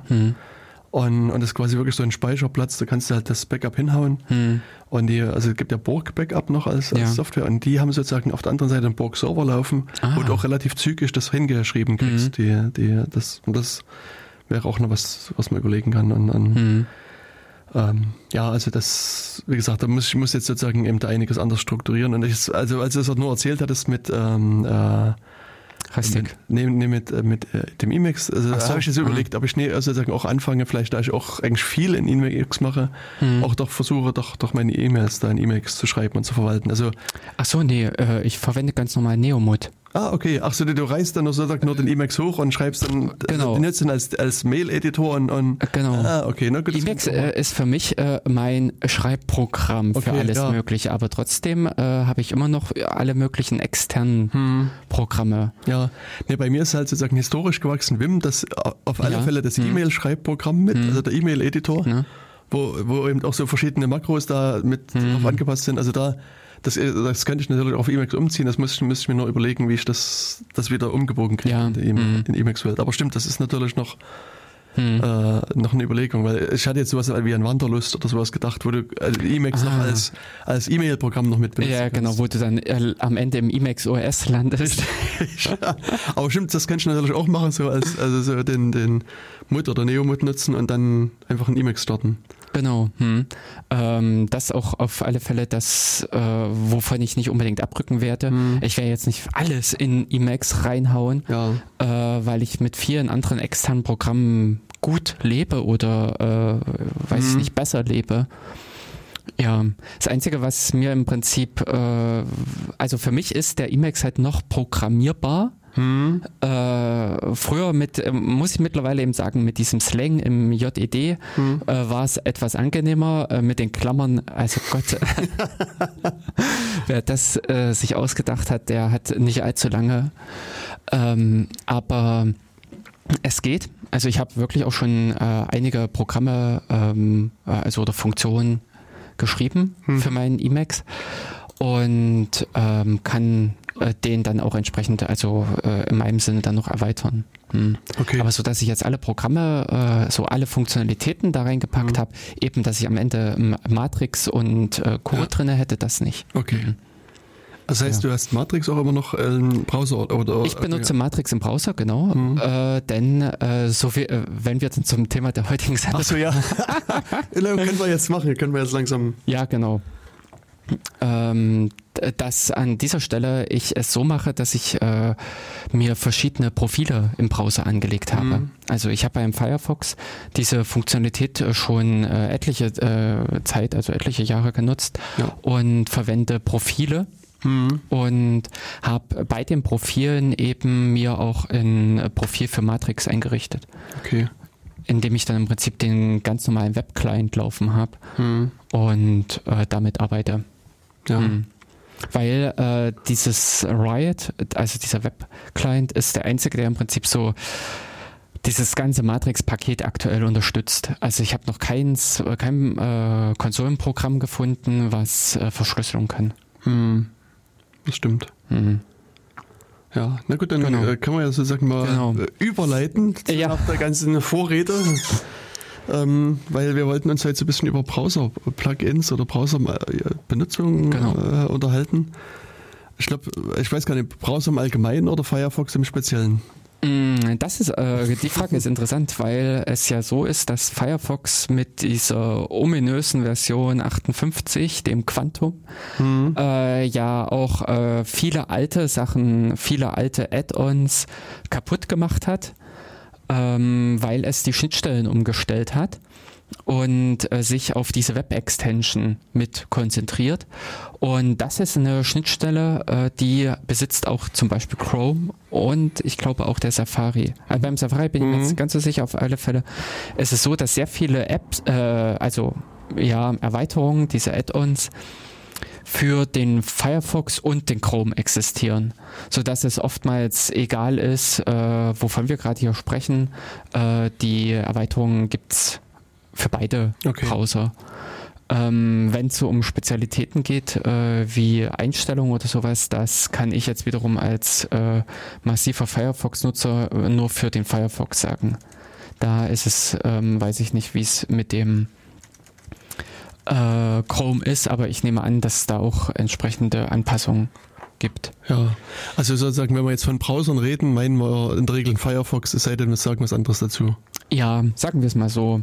Äh, Firefox äh, probiert ruhig den Chrome aus, äh, womit ich in dem äh, Dings nicht äh, so äh, bei dem Edge. Also das, den habe ich nur teilweise verwendet. Der hat ja schon einige Sachen technisch auf alle Fälle äh, verbessert, aber eben auch beim Edge könnte es sein, dass da auch diese Web-Extension reingekommen ist. Okay. Hm, das weiß ich nicht genau. Also da ist äh, eventuell von Microsoft vielleicht auch mal ein bisschen was Gutes mit zu erwarten oder Hm. ist gekommen. Jedoch dazu kann ich jetzt gar keine, weil als Linux-Nutzer. Ja. Hm, Aber du hattest ja gesagt, also Mhm. dass, ich sag mal, wenn ich jetzt mein Betriebssystem neu installiere und Browser neu installiere, also ist Genau. vielleicht ein Firefox dabei oder ich installiere mir den hm, halt, Genau. klick den an, dann öffnet er sich und dann gebe ich halt die URL ein, dann geht's los. Dann geht's das ist los. sozusagen vielleicht das, das Standardverhalten. Ja, Jetzt hast du sozusagen als ersten Schritt gesagt, du legst dir Profile an. genau. Also ist sozusagen die Frage, die wir, also ist auch unter Windows ist es halt so, dass ich da irgendwie Ah. in der Regel eine Shell auf, äh, in der Linux mache ich eine Shell auf, gebe Firefox minus P ein, Mhm. also Leerzeichen minus P, dann geht der so Profile Manager auf und dann sagst du hier Klick, neues Profil anlegen, gib dem Namen und dann kann ich loslegen. Mhm. Oder dann später kann ich auch sagen Firefox minus P, Profilname und dann Genau. startet halt mit dem Profil. Hm. Hin und wieder bin ich mit Windows-Nutzern unterwegs Mhm. und erklär, also versuche dann zu erzählen hier, dass, dass ich ja mit Profilen arbeite. Mhm. Und die erste Frage, die ich wirklich gestellt bekomme, ist, wie mache ich denn das unter Windows? Und da stehe Mhm. ich jedes Mal davor und sage, pff, ich, kein Windows. es geht bestimmt. Also kannst du mir sagen, wie das unter Windows geht? Also äh, ich würde sagen, äh, auf das Firefox-Symbol in den Mhm. Startprogrammen Rechtsklick und äh, dort Eigenschaften, genau.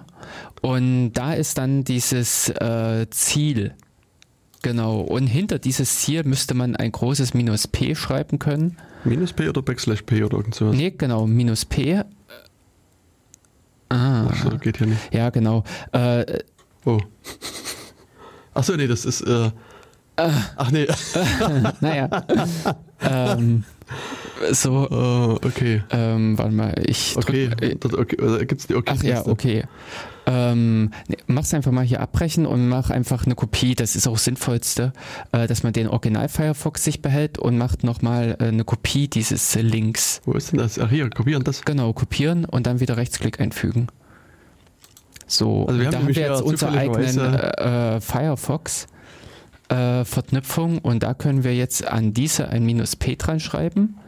Und wenn wir das jetzt klicken, Ah, geht der Profilmanager. dann geht dieser Profilmanager auf. Was ich allerdings da an der Stelle ähm, ja äh, auch sagen würde, äh, oder anders, ich habe es bei mir halt schön geregelt über ein Shell-Skript. Ich rufe letztendlich Unter nur, Windows? äh, nee, unter Windows nicht. Unter Mhm. Windows würde ich dann auch anfangen, würde mir ein Batch-Skript schreiben. Aber was, das, was ist in deinem Shell-Skript dann drin? Äh, dass ich im Prinzip äh, in dem Shell-Skript nachgucke, existiert ein Profilname Mhm. mit dem ersten Parameter, den ich übergebe. Hm? Äh, wenn ja, dann packe automatisch minus P Profilname minus no, remote, Hm. dran. Äh, damit ich mir, wenn ich aufrufe FF äh, Matrix, Hm? dass er automatisch das Matrix-Profil öffnet, ohne zu, mit dem anderen in Konflikt zu geraten. Okay. Und was ist, wenn du jetzt, äh, Matrix und Eine URL. Meerjungfrau Genau. hast? Dann äh, würde er äh, ganz normal Firefox Meerjungfrau aufrufen. Der Firefox Hm? Nee, würde, aber wenn du sozusagen, also, äh, ich, so wie ich dich verstanden habe, gibst du da auf der, äh, auf der Shell ein FFM oder sowas. na, FF, Leerzeichen, äh, Oder den, Matrix, den wirklich den, den Namen des Profils. den Namen des Profils. Ah, okay. Ich dachte, dass du sozusagen jetzt erstmal in deinem Skript nochmal guckst, was für Profile hast du Nee. und, und guckst, was am besten matcht und, und öffnest das dann. Nee. Ah, nee, nee, nee. Ich nehme, äh, also wenn, dann gebe ich da schon FF äh, Matrix, Matrix, okay. oder äh, FF Bank habe ich Hm, auch noch. hm. Ähm, und noch die, äh, also noch andere. FF, äh, FB Facebook. Hm, okay. Oder FF, äh, TW, Twitter. ja, genau. Sowas. Aber könnt, könntest du jetzt, äh, also das ist noch eine Fra äh, Frage, die mir jetzt einfiel, dir quasi alle Profilnamen listen lassen? ja, kannst du auch machen. Weil dann das Die stehen in, äh, in einer Datei, beziehungsweise das ist noch einfacher. Die Profilnamen sind eigentlich in der, Re äh, also wenn man es nicht irgendwie speziell macht, sind die Teil des Namens in dem Verzeichnis .mozilla Firefox. Ja, okay. Hm. Danach gehe ich ganz einfach. Nee, weil ich überlege gerade, ob man es sich nicht irgendwie das, also, weil, weil ich, wenn ich dran denke, die Liste meiner Profile ist vergleichsweise lang. Ja. Und also, wenn man jetzt das mit dieser Idee mit dem Shell-Skript so ein bisschen verfolgt, also Mhm. da können wir wirklich sagen FF, Leerzeichen, Mhm. M, Tab Ja. und dann fragst du deine, deine ZSH. Hm, genau. Kannst du das nicht vervollständigen? Entweder das oder du schreibst ein Skript, wo du sagst, okay, ist es eindeutig? Das Mhm. M gibt es meinetwegen nur Matrix, dann mach Matrix hin und dann führ das aus. Oder gib mir vielleicht so eine Art Menü, wo du fragst, äh, willst du Matrix oder Meerjungfrau machen? Oder Mhm. Ja, genau. nimmst halt den, den erstbesten Match oder keine Ja. Ahnung was. Also das wäre ja Genau. auch noch so eine. Mhm. Könnte man auch machen. Hm. Hm. Äh, bräuchte man nur reinprogrammieren. Es ist, Genau. äh, also äh, letztendlich stehen diese ganzen Profilnamen Mhm. in einer profiles.ini, glaube ich. Okay. Äh, die ist in diesem Firefox-Verzeichnis mit drinne. Also in .mozilla Firefox müsste es ein Profiles ini äh, geben und dort ist jeweils die Zuordnung Name zu Verzeichnis. Das ist auch im Prinzip immer der Ort, wo man was reparieren kann, äh, wenn äh, die äh, Ah, hier. ähm, äh, wenn irgendwas mit diesen Profilen kaputt ist. Das habe ich auch schon äh, mal gehabt. Stimmt. Und äh, mindestens darüber, und das ist ja auch eine Textdatei, die Mhm. sich relativ gut auseinandernehmen lässt. Ja. Also mit ein bisschen SED drauf rumgehackt und da hat man die Liste der Namen. Hm. Und äh, das lässt sich äh, in der ZSH verfüttern, beziehungsweise bei einer ZSH würde ich das nicht mehr unbedingt mit SED machen, sondern mit ZSH-Mitteln. Hm. Und ähm, dann kannst du da, da theoretisch deine Tab-Completion damit bauen. Hm. Hm. Weil das wäre jetzt nochmal so eine Äh, kleine genau, Hm. Verbesserung vielleicht. Na, genau. Und das Einzige, was eben an, an Logik in diesem Skript drinne steckt, wenn es ein Name eines Profils ist, dann packe noch diese Zusatzparameter dran, dieses No Remote und Okay. P, Hm. weil die notwendig sind. Hm. Sonst sagt der Firefox, hu, ich habe ja eine Instanz, ich mache das da drinne auf. Hm. Aber was passiert, wenn du jetzt verschiedene Instanzen aufhast? Sagen wir drei verschiedene Profile und du gibst jetzt äh, ff www.radiookj.de ein. Genau. Also Äh, in welcher Instanz öffnet der jetzt dann den OKJ? es passiert immer nur in dieser einen Hauptinstanz. Sobald du einmal sagst No Remote, macht er eben auch keine Remote-Schnittstelle auf. Okay, ja. Du kannst Hm. also diese anderen Instanzen nie connect, äh, Hm, nie erreichen. Erreichen, okay. Hm. Stimmt, ja. Das, äh, ich weiß nicht, äh, also, oder das ist jetzt mein Wissen. Ich weiß nicht, ob es eventuell doch irgendwie geht, dass man dem Firefox, äh, also es würde mindestens gehen, dass man bei dem Firefox mit dem äh, mit der Home-Variable viel rumspielt. Mhm. Das ist das, was ich auch äh, äh, oft mache, wenn ich mal sch schnell einen Firefox brauche. Dann verbiege ich einfach meinen Home nach Temp und sage Firefox mach mal. Und dann kann Firefox nämlich, äh, lebt er wie in einer neuen Welt.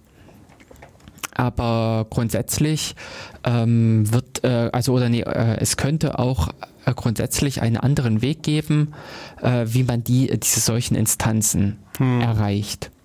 Aber das kann ich nicht so wirklich sagen, weil ich es bisher auch nicht äh, genutzt habe, weil ich eben diese Profile so als äh, Nutzen ist einfach, dass ich innerhalb dieser Profile ganz äh, spezielle Aufgaben erledige. Richtig. Also wie ich vorhin gesagt hatte, wie zum Beispiel die Bank. Hm. Da, ich habe ein Profil für die Bank und äh, da ist nur die eine einzige Webseite, die ich dort aufrufe.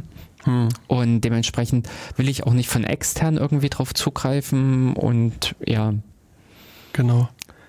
Okay, also das genau, das ist ja auch der wichtige Punkt, dass du sozusagen Aufgaben trennst, also separierst und also das ist ja auch mein Hintergrund, dass also gerade auch bei der Bank zum Beispiel, ich habe hab ein vielleicht normales Surfprofil, hm, wo ich auch mal au- auf irgendwelche ukrainischen Halbweltseiten Ja. surfe zum Beispiel und wenn da äh, die mir irgendwie auf, was auf meinen Rechner drauf spielen hm, oder auf dieses, dann ist meine Annahme, dass das halt nur das, das Profil betrifft. Hm, und, äh, und dass ich trotzdem noch mein Bankprofil vielleicht nutzen kann und, und dann von diesem, also keine Probleme mit dem gehackten Profil habe.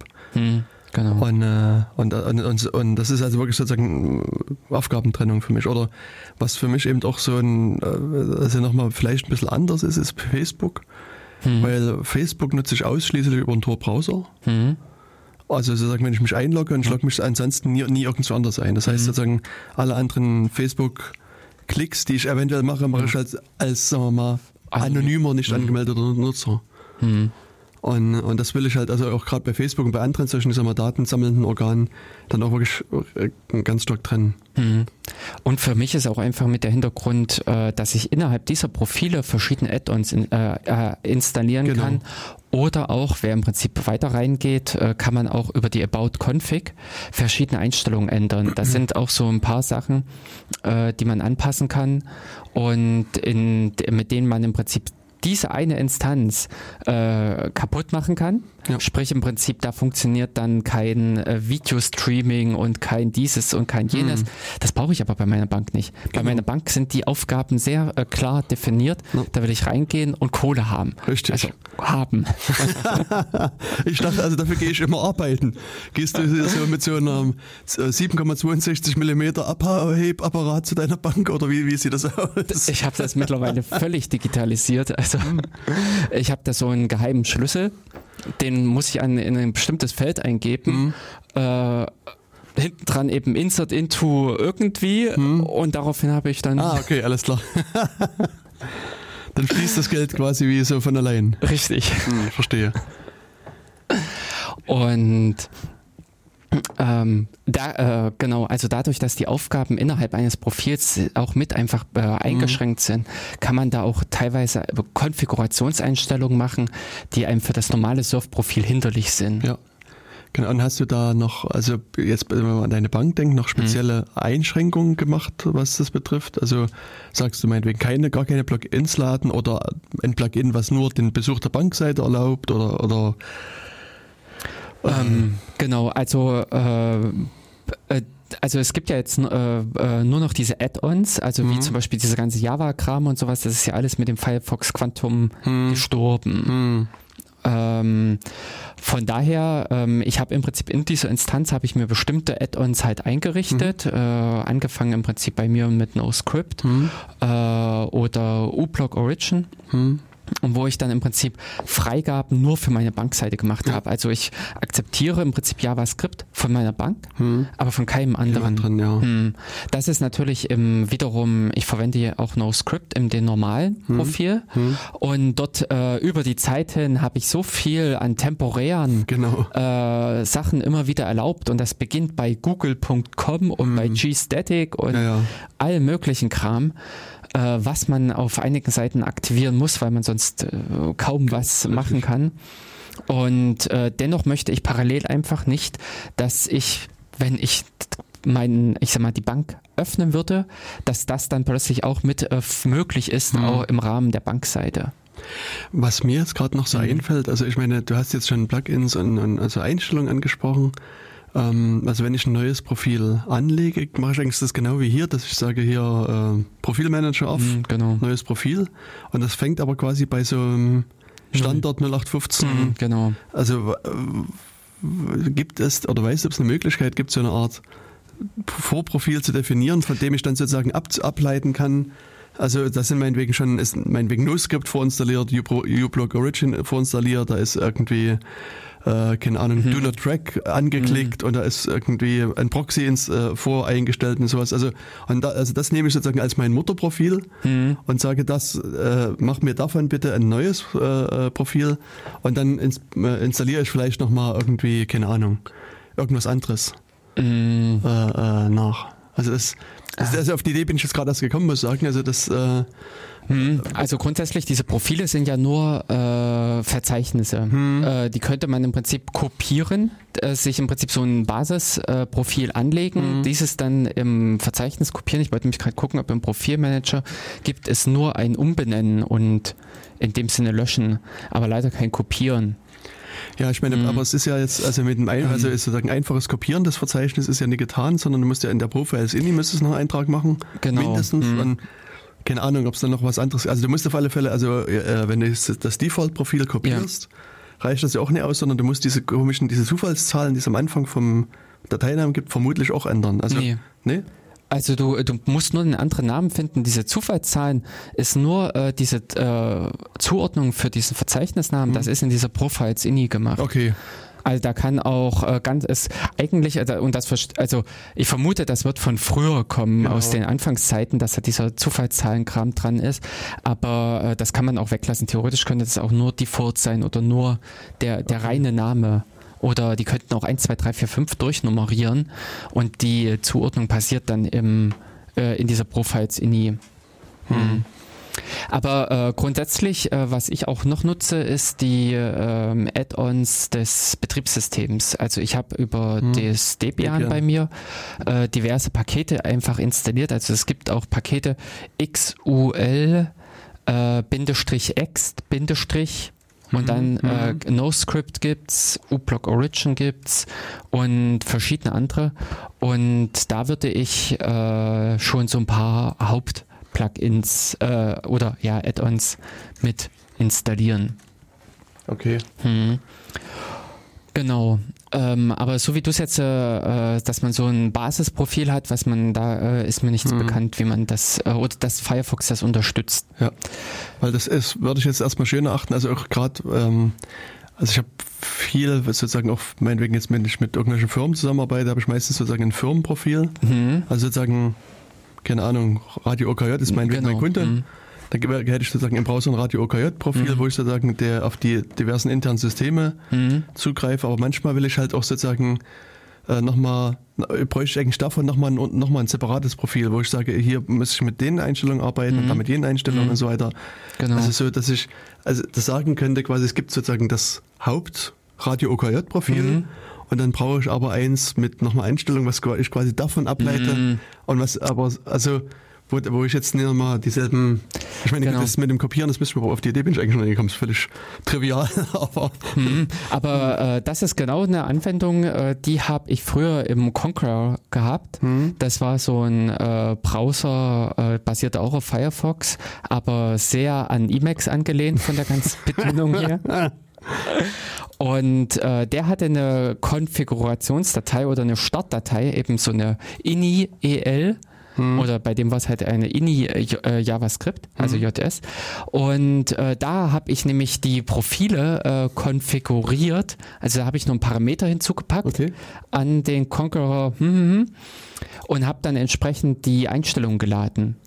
Also da habe ich im Prinzip den Browser entsprechend initialisiert. Okay. So wie ich es zum Beispiel eben auch beim Emacs mache. Wenn ich als Root mein Emacs aufrufe, initialisiere ich den anders, als ich den als Benutzer Ja. initialisiere. Der, eine derartige Funktionalität äh, habe ich aktuell nur noch über den ähm, ach, jetzt fällt mir die Erweiterung nicht ein. Hm. Erweiterung? Äh, Keysnail. Äh, äh, das ist im Prinzip diese Emacs-Erweiterung oder wo es ein bisschen Emacs ähnlich noch wird im Mhm. normalen Firefox, aber die funktioniert eben auch nicht mehr im aktuellen äh, System, also im, äh, mit dem aktuellen Firefox Quantum. Das, das da, und dafür habe ich leider auch noch keinen Ersatz gefunden. Hm. Okay. Genau. Ähm, ja, aber grundsätzlich diese Profile, also es gibt äh, verschiedene Sachen, äh, wofür sie einfach hilfreich sind, wo man damit arbeiten kann. Mhm. Aber ähm, es äh, kommt mittlerweile im Firefox ist in einer Version, oh mein Gott, es könnte nämlich in der 56 oder sowas gewesen sein, oder vielleicht auch schon eher, äh, ist ein System hinzugekommen, Container. Äh, Mhm. Das finde ich auch sehr interessant und es kann sein, dass diese Profile auch über die Zeit hin absterben werden, denn äh, also ich will jetzt keine äh, irgendwie Panik verbreiten oder sowas. Äh, wer äh, man möge mal im Firefox About Doppelpunkt About aufrufen. Und da sieht man im Prinzip, was es alles für Abouts gibt. Ja. Und da ist mir im Prinzip aufgefallen, es gibt auch ein About Profile. Und bei, äh, interessanterweise werden da sämtliche Profile aufgelistet. Also aus der regulären Instanz heraus kann offensichtlich auch auf andere Profile zugegriffen werden. Also so megamäßig super sind die Nee. auch nicht gegeneinander isoliert. Aber umgekehrt, äh, es ist ein Programm. Also mh, ja, wer im Prinzip äh, so weit sich durchgegraben hat äh, und auf der Ebene des Prozesses ist, der äh, hat äh, wesentlich mehr an Angriffsmöglichkeiten Genau. oder an äh, Chancen weiterzukommen. Ja, ich meine, wenn man das jetzt wirklich weitertreiben wollte, also, du kannst, es gibt echt ein echtes Sandboxing für Mhm. Firefox und auch für verschiedene andere Programme. Also da, Ja. da müsste, also wenn man jetzt, jetzt wirklich sozusagen den Schritt gehen will, den ich vorhin beschrieben Mhm. habe, da müsste man dann halt über diverse Sandboxen nachdenken. Und es geht aber auch, also, naja, ich ertappe mich immer, dass ich sage, relativ easy. Hm. Ähm, äh, ich meine, es ist, es ist schon einiger Aufwand, das zu machen, aber es geht eigentlich. Hm. Aber ich weiß nicht, wenn man jetzt sozusagen an einen normalen Durchschnitts-Linux-Nutzer denkt oder an einen, jemanden, der gar kein Linux benutzt, ist es vielleicht schon gar nicht mehr so easy. Also deswegen, ich Ja. sage sag immer relativ häufig relativ easy, Hm. weil es Hm. eigentlich auch für mich relativ einfach anfühlt und an, ich, äh, meist, ich manchmal, wenn ich Zeit habe und, Mhm. und mich mal also mit Leuten zusammensetzen kann, die jetzt nie unbedingt die Ahnung haben, dann Hm. frage ich manchmal, macht man das Ja. und das oder machen wir dies und jenes und Mhm. dann stelle ich erstmal fest, was die, also wie, wie zeitig die schon scheitern. Also wo, Ja. ich meine, ich arbeite mich relativ weit vor und scheitere manchmal auch dann an Mhm, irgendeiner Sache mhm. und denke, oh scheiße, ist wirklich schwer. Und, aber da stelle ich erstmal fest, wie, wie zeitig andere auch scheitern an so einem Mhm. Problem. Und dann, das ist für mich so das Regulativ, wo ich denke, okay, für dich ist es vielleicht relativ easy, aber eigentlich für alle anderen vielleicht doch nie wirklich. Ja, also das Mhm. äh, erlebe ich auch schon immer mit äh, so ein bisschen auf der Kommandozeile rum äh, und dort Shell-Skripte schreiben oder sowas. Ja. Hm. Äh, schwierig zu sagen. Ähm, womit ich mir mal Chancen, also gute Chancen ausgemalt habe, ist App Arbor. Ähm, darüber so ein Gefangennehmen Mhm. von Prozessen, äh, äh, das im Prinzip on the fly. Hm. Aber App Armor, da kannst du ja sozusagen den Prozess an sich ein, einsperren. Hm. Aber sozusagen, wenn der Firefox jetzt wieder querschlägt und sozusagen wieder versucht, das ein anderes Profil auszulesen, würde es trotzdem gehen. Nee, nee? Äh, über AppArmor kannst du ihn äh, einschränken, auf welche Dateien er zugreifen kann. Du kannst im Prinzip Pfade markieren, die erlaubt sind und welche nicht. Na gut, aber ich sag mal, ein Firefox selber, also da, da müsstest du sozusagen verschiedene Firefoxe starten? Das mache ich ja. Das, das passiert ja mit minus P irgendwas starte ich. Also Ach so gut, dann hast du sozusagen für jeden, für jeden einen, einen Für jedes Profil habe ich einen eigenen Prozess. Ja, ja. Nee, aber du musst ja jeden Prozess dann mit dem eigenen App-Armor-Profil starten. Genau.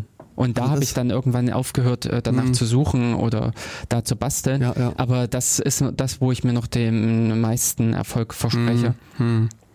Dass man an der Stelle äh, mit dem Aufruf des Firefox vorne dran sagt, äh, App Armor, äh, ich weiß nicht mehr genau, mit, äh, was, ja. das, was der Befehl war, aber äh, ich starte jetzt genau dieses App Armor Profil hm. Äh, und dementsprechend kann der Firefox auch nur auf dieses eine Profilverzeichnis ja. zugreifen. Ich meine, ich muss auch sagen, wenn ich jetzt bewusst auf irgendwelche sagen wir, kritischen Seiten gehe, wo ich jetzt schon von vornherein der Meinung bin, da wäre ich gehackt und, und, und so weiter. Mhm.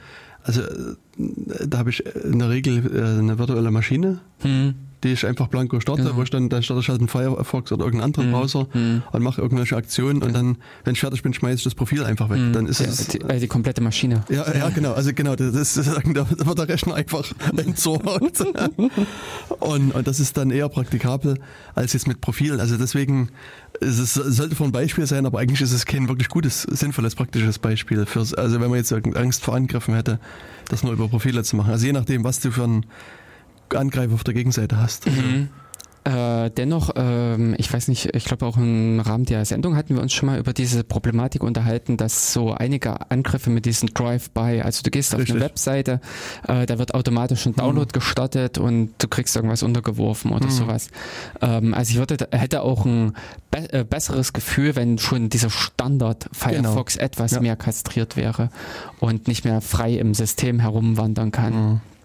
Hm. Genau, aber jetzt haben wir genau. sozusagen jetzt über uns über Profile, Profile unterhalten. Also du hast sozusagen jetzt äh, erstmal Profile angelegt oder wir haben jetzt versucht, Profile hm. anzulegen. Genau. Die verschiedene Art und Weise angestartet und, und, und, und, konfiguriert. Genau. Aber dennoch, also auch wenn du jetzt drei Profile hast, sind das ja erstmal alles drei Standard Firefox-Profile. Und was, worauf genau. du hinaus willst, ist ja eigentlich, dass man die jetzt nochmal ein bisschen feiner justieren genau. und, und mhm. einstellen kann, ja. beziehungsweise auch vielleicht Funktionalitäten erweitern kann. Ja, bis dahin, dass ich äh, auch unterschiedliche Firefox-Profile für unterschiedliche Versionen nutze. Ich habe mhm. zum Beispiel bei mir auch den FFDev. Hm. Für, äh, für die Entwicklung also der Nightly oder, oder nee da, es gibt diesen Firefox für Development also es okay. äh, hm. ist speziell eine Version da sind die hm. Entwicklertools äh, ausgebauter oder sowas hm. Und äh, unter anderem aber auch ein Nightly, also mhm. wo ich in Firefox Nightly mal äh, und äh, wenn ich im Firefox mal irgendein Problem habe, nachgucken kann, wie sieht's da aus. Mhm. Mhm. Also das lässt sich zum Beispiel auch über diese Profilsache steuern. Denn äh, nachdem man irgendwas mit einem Nightly, äh, also sein Standardprofil mit einem Nightly aufruft und hinterher mit dem eigentlichen Browser weitermachen, ist nicht unter Umständen ratsam. Da kann man sich auch etliches zerschroten. Okay. Hm. Genau. Ähm, für mich ist aber diese, äh, genau, äh, diese Nutzung äh, dieser Profile relativ eingeschränkt. Also ich persönlich muss sagen, ich habe äh, vielleicht fünf, sechs Profile, also ja, fünf Profile, sag ich jetzt mal. Mhm. Ähm, eben den Nightly, den, äh, den Dev, das, äh, die Bank äh, für Facebook, äh, für Twitter hatte ich mal angefangen. Das mache ich jetzt über die Container. Ähm, ja, und äh, noch andere Profile. Genau. Und also ich habe gerade gesucht, ich habe auf dem mm, Rechner ja. hier 24 Profile. Aha. Hm. Also, aber das ist, ja. Ja, nee, wie du im Prinzip hm. das Ganze strukturierst, das ist ja jetzt auch hm. nur äh, unsererseits ein Vorschlag an euch draußen, genau. äh, wie ihr mit dem Firefox umgehen könntet. Und manch einem ist genau so eine Arbeitsweise vielleicht auch hilfreich. Und ein anderer sagt einfach, äh, brauche ich nicht, ergibt sich nicht die äh, Notwendigkeit. Ähm, paar Sachen äh, äh, an der Stelle äh, können wir nämlich äh, oder kann ich auf äh, verschiedene Einstellungen hinweisen. Warte mal, jetzt muss ich mal hier ein bisschen. Genau. Äh, in dieser About Config gibt es nämlich zum Beispiel sowas, dass man dieses WebRTC deaktiviert. Oder ich habe bei mir auch ein Add-on, Quatsch, ein Profil, in dem ich die, ähm, den User Agent mit anders eingestellt habe. Ähm, und so weiter. Mhm. Also ich nutze dafür jetzt nicht äh, direkt in ähm, eine Erweiterung, sondern ich habe das in einem Profil zum Beispiel umgestellt. Und wer im Prinzip diese About Config kennt, mhm. äh, da gibt es sehr, sehr viele Einstellungsmöglichkeiten. Also das heißt, du hast sozusagen, also User Agent heißt sozusagen, du gehst zu einer Webseite und äh, sagt dann nicht mehr, ich bin der Firefox, sondern ich bin Internet, Internet Explorer. Explorer. Hm. Genau. Das hast du aber nur bei einem Profil gemacht. Das habe ich bei einem mhm. Profil gemacht, weil äh, ich innerhalb dieses Profil, mhm. also weil ich in dem Profil auf eine Webseite zugreifen muss, die, äh, die nur Internet Explorer ja, genau, die, oder also, sowas, ja. Genau, richtig. Also irgendwelche Browserweichen dann. Ja, genau. Hm. Mhm.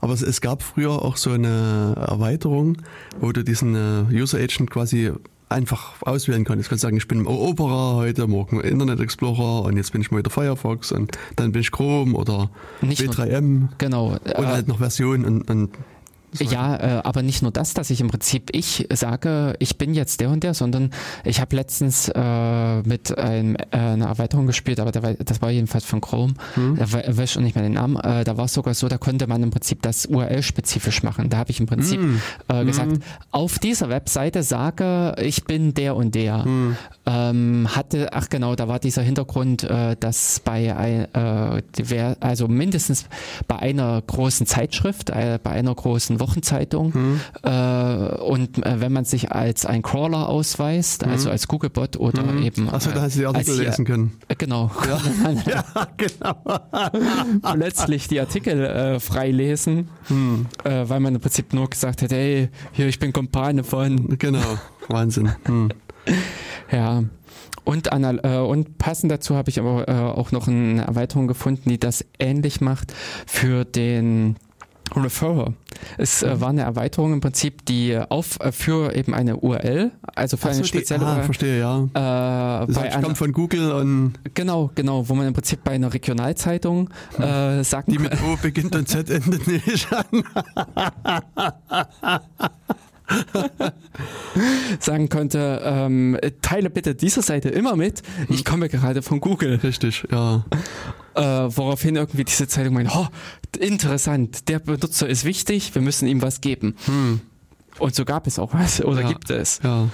Und äh, da sind diese Add-ons äh, mit interessant. Genau, also mhm. da kann man also an sich schon mal die Funktionalität entsprechend erweitern. Also das Genau. Gerade bei sowas wie was wie diesen Zeitungsseiten, dass ja. dann hm. Modelle fahren, ist das interessant oder äh, hm. verschiedene andere Sachen. Also es gab auch mal so eine also äh, gibt vielleicht auch noch bei, bei YouTube dieses Geo, äh, ne, Geoblocking vielleicht nicht, aber die versuchen quasi bei manchen mhm. äh, Videos zu erkennen, ob du aus Deutschland kommst. Mhm. Und dann sagt halt hier in Deutschland die GEMA, das darfst du ja, nicht angucken genau. zum Beispiel. Oder mhm. irgendjemand ja. anderes sagt, du darfst es in Deutschland nicht angucken mhm. oder in England nicht angucken oder in irgendeinem anderen Land. Mhm. Und da gab es dann halt auch so, ähm, so Plugins für den Browser, wo du sagen kannst, okay, wenn ich jetzt auf YouTube gehe, dann macht, äh, äh, gaukelt dir mal vor, dass du aus den USA Kanada. kommst oder aus ja. Hongkong oder aus genau. Kanada oder sonst wo. Mhm. Und das, dann kannst du halt das, das äh, Video trotzdem angucken. Ja, genau. Mhm. Allerdings ist dann hier bei YouTube auch so, dass die dann selber von sich aus eben dann wieder nachgesteuert haben und dann versucht haben, so eine Art Plugin, also was das auch zu erkennen.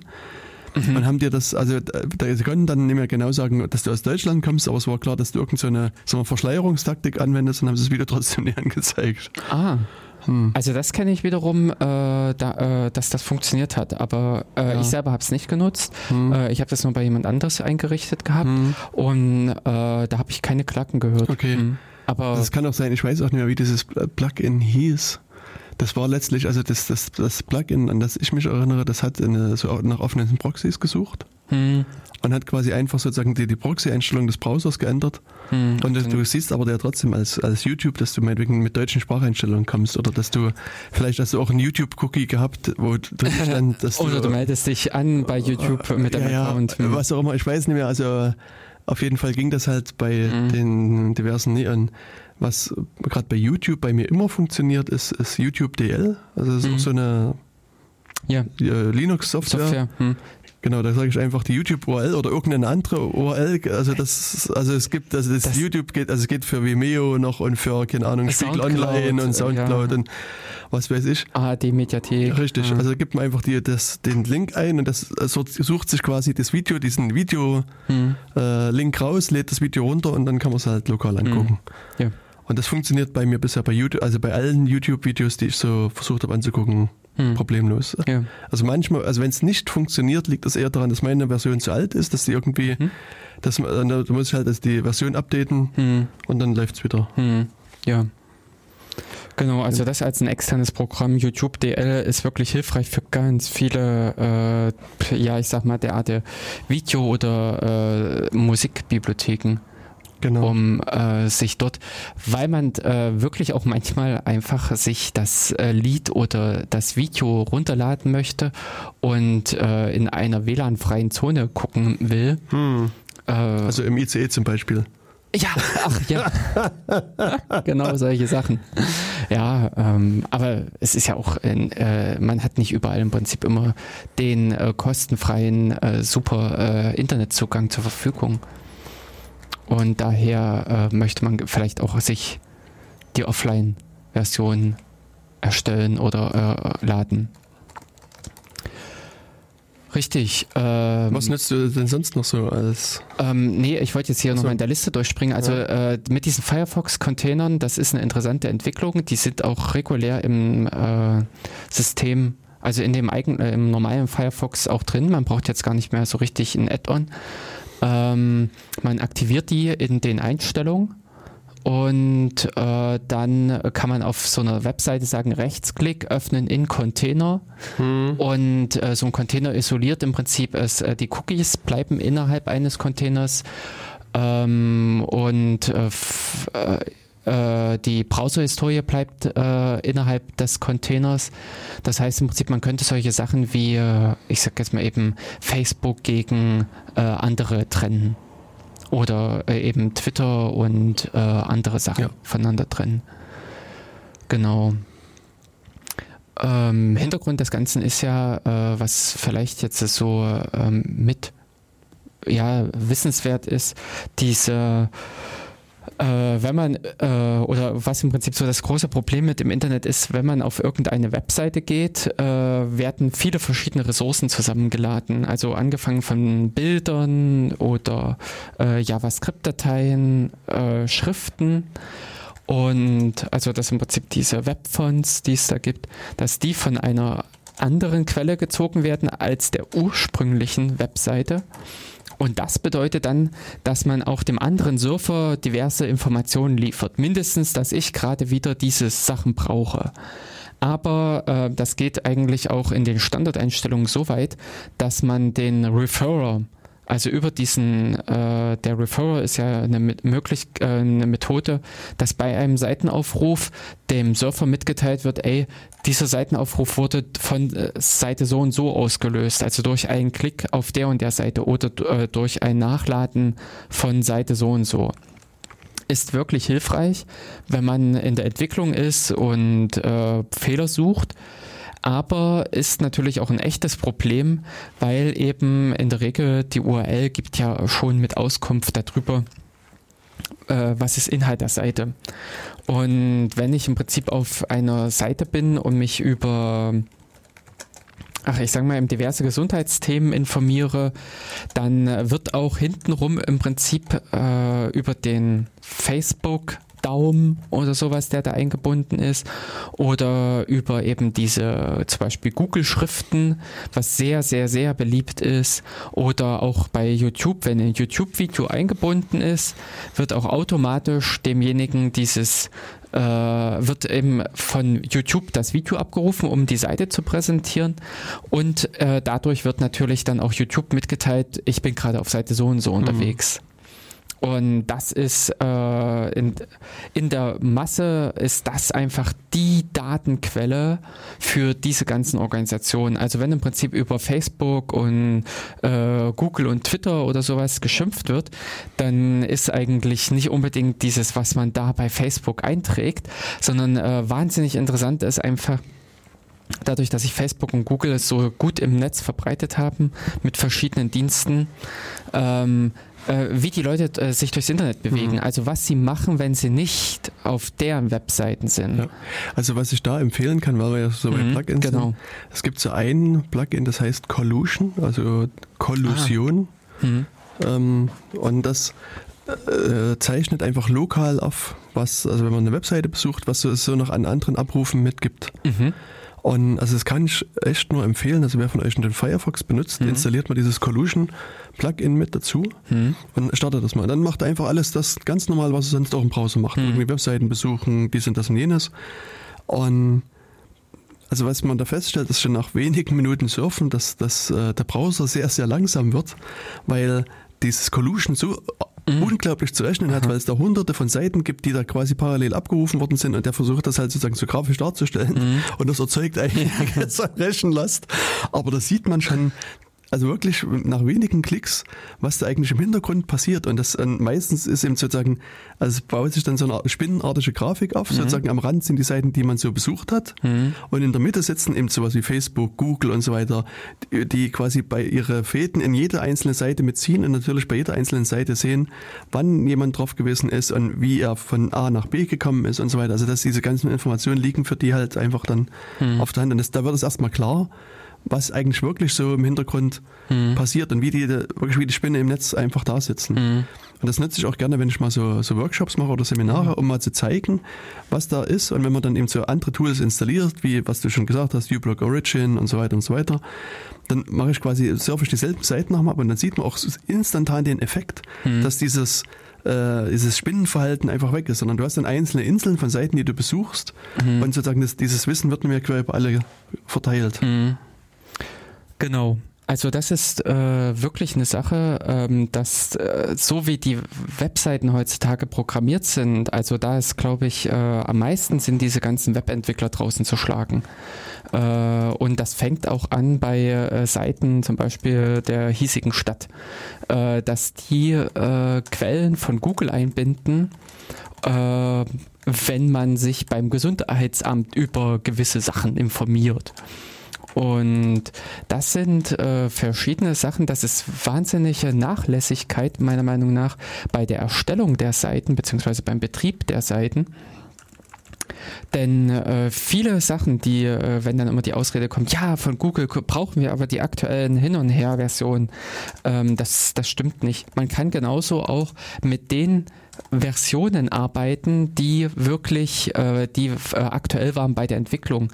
Sprich, die Ressourcen auch immer von seinem eigenen Surfer mit ausliefern und dort diese äh, Sachen. Wer im Prinzip wirklich wissen möchte, wie es das Besucherverhalten ist, der kann auch einen eigenen äh, Tracker äh, nutzen und nicht einen der großen Zentralen. Das ist ja im Prinzip jedes Mal, wenn im Prinzip jemand rangeht und verwendet Google Analytics, dann liefert er nicht nur, äh, dann holt nicht nur er sich die Information, sondern er liefert auch Google frei, die, äh, frei Haus die Information. Und ähm, eine Sache, was mir jetzt auch immer wieder im Rahmen dieser ganzen Facebook-Datenskandal-Debatte ähm, aufgefallen ist, es wird ähm, immer nur darüber diskutiert, dass diese, äh, dass die Daten, dass die Informationen von den anderen missbraucht werden, dass sie weiterverkauft werden und so weiter. Es geht immer um dieses, äh, wie, was machen hm. die mit den Daten? Aber das Grundübel ist, dass diese Daten als erstes überhaupt rausgehen. Das, wie Jens gerade beschrieben hatte, mit dieser Spinne im Netz, hm. dass man überhaupt erstmal aus seinem Browser kontinuierlich diese Leute oder diese anderen Systeme füttert. Und äh, was ich auch noch fatal finde, man macht sich davon auch abhängig. Denn äh, ich kann es jetzt nämlich nochmal genau, also im März war nämlich auch ein Ausfall von Google, wo, äh, nee, falsch, von jQuery war es so rum. jQuery hatte ja. ein Problem mit dem SSL-Zertifikat, woraufhin auf x äh, Millionen Seiten einfach das Licht aus war, weil äh, diese eine blöde Sache nicht nachgezogen werden konnte.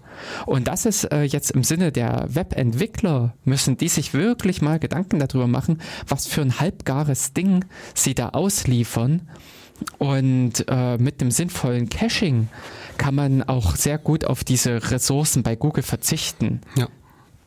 Also das ist auch generell so ein Ding, was, äh, also was ich auch allen immer wieder sage, wenn die sowas mhm. von jquery.org oder sonst wo, egal was das, also das ja, äh, ist, mit einbindet, man gibt auch die Kontrolle aus der Hand. Weißt du, das ist halt einfach, also im SSL-Zertifikat ist das eine, aber lass den Programmierer dort ein bisschen bösartig sein, der baut irgendwas ein und dann ist es bei dir sofort mit da oder der macht irgendeine inkompatible Änderung und bei dir geht die Seite kaputt. Das, das ist, ist, ja. Es gibt einfach so viele Probleme, die da entstehen können, wo man sagen kann, ich habe hab das doch lieber lokal bei mir mit einer getesteten Version Genau. Und, und da weiß ich, das funktioniert so. Und, und, und dann kann ich eben auch sagen, okay, ich, jQuery ist jetzt auf Version 0815 äh, gegangen.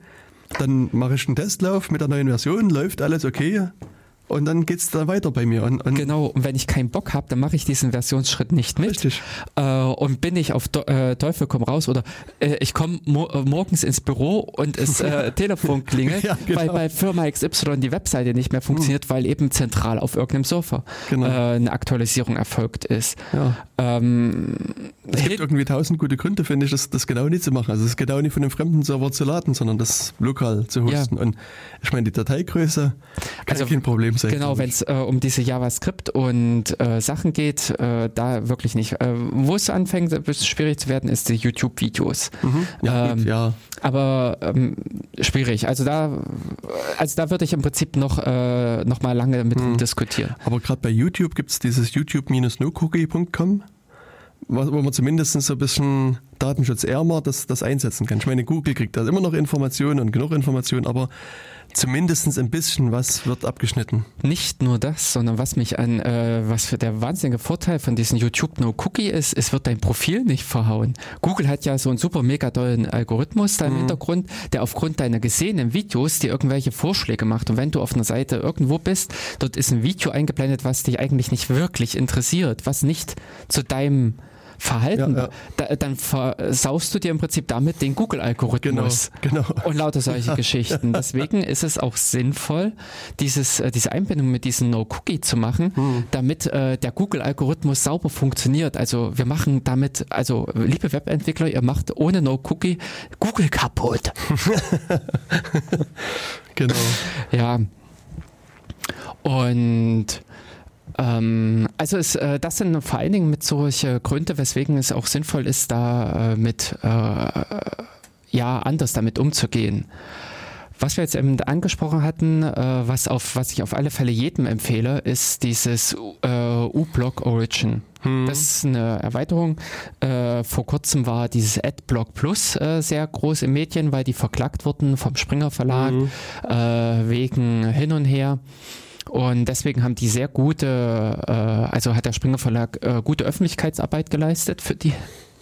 das ist äh, etwas witzig, aber äh, ich persönlich finde den, äh, äh, ne? ich persönlich finde eben das U-Block Origin besser äh, von dem, wie es äh, diese Werbung und diverses rausfiltert. Es befreit, also es ist nicht nur im Prinzip dieser Effekt dabei, dass es weniger Informationen im Netz verstreut, sondern es ist auch einfach, dass, dass man weniger äh, äh Inhalte lädt. Hm. Also im Prinzip, dass äh, der Ladevorgang ist schneller abgeschlossen. Es flimmert und zappelt und flackert nicht überall rum beziehungsweise auch am Handy habe ich auch bei mir auf dem Handy den Firefox laufen und da habe ich auch das U-Block Origin drin und dort macht sich definitiv diese Datenmenge bemerkbar. bemerkbar. Ja. ja, also das ist eine Erweiterung, die sich auf alle Fälle lohnt. Hm. Und äh, bei der ich auch keine großartigen äh, Nachteile äh, mit habe. Es ist auch so, dass bei diesen ganzen Datenschutz-Plugins aus meiner Sicht man auch, also diese hm. Blogger auch mehrere hintereinander installieren kann und kein, keine Schäden anrichtet damit. Also, mm, also nie wie so, also nie, äh, bei Windows-Rechner gibt es ja Leute, die haben drei Antiviren-Scanner genau. installiert, aber am Ende gar keiner wirklich richtig funktioniert, weil sich alle gegenseitig behindern. Und da, ich glaube, das ist das Problem, hast du hier äh, aus meiner Sicht nie. Es sei denn, du hast da andere Ansichten. Ähm, ja, es gibt nämlich bei diesem U-Block Origin gibt es noch ein U irgendwas ähm, äh, was ähnlich dem No-Script ist. Und die beiden harmonieren einfach nicht miteinander. Okay. Die versuchen sich gegenseitig einfach die Ressourcen. Also da muss man äh, sich dann entscheiden, ob man äh, das eine oder das andere will. Ähm, aber so alle frei kombinierbar, äh, also alle äh, diese solchen äh, Add-ons, die irgendwas austauschen oder die in dem Sinne in den Datenverkehr eingreifen, sind nicht, harmonieren nicht miteinander. Hm. Und äh, was ich im Prinzip noch mit, äh, mit benennen wollte, war Cookie Auto Delete. Das ist eine Erweiterung und zwar, äh, oder das erste ist im Prinzip, das sollte man auch auf alle Fälle machen. In seinem Standard-Surf-Profil, in den Einstellungen gibt es diese äh, Cookies an Drittanbieter. Äh, Häkchen hm. und den Haken unbedingt rausnehmen. Ich weiß nicht, warum das immer noch eine Standardeinstellung ist. Das sollte wirklich mal äh, geändert werden und ähm, äh, rausfliegen bei der Standard äh, Standinstallation vom äh, Firefox. Ähm, genau, aber nehmt einfach den Haken raus, da seid im Prinzip schon mal etwas Lästiges los. Grundsätzlich ist es aber weiterhin so, dass ganz, ganz viele Cookies von äh, fremden Seiten hinzukommen oder dass im Prinzip jede, fast jede Seite, die man aufruft, drückt dann als erstes so ein Cookie in die Hand. Hm obwohl es überhaupt nicht notwendig ist. Ähm, äh, ist meiner Meinung nach eher auf eine schlechte Programmierung zurückzuführen, an, als auf irgendwie eine Notwendigkeit. Aber ähm, es ist eben der Fall und an der Stelle ist es so, dass dieses Cookie Auto Delete ähm, räumt regelmäßig auf. Man muss das äh, nach der äh, Installation muss man das noch aktivieren und in den Einstellungen kann man eben dann zum Beispiel auch äh, noch äh, aktivieren, dass es äh, für die Container funktioniert und noch einiges anderes. Aber grundsätzlich, dass da aufgeräumt wird.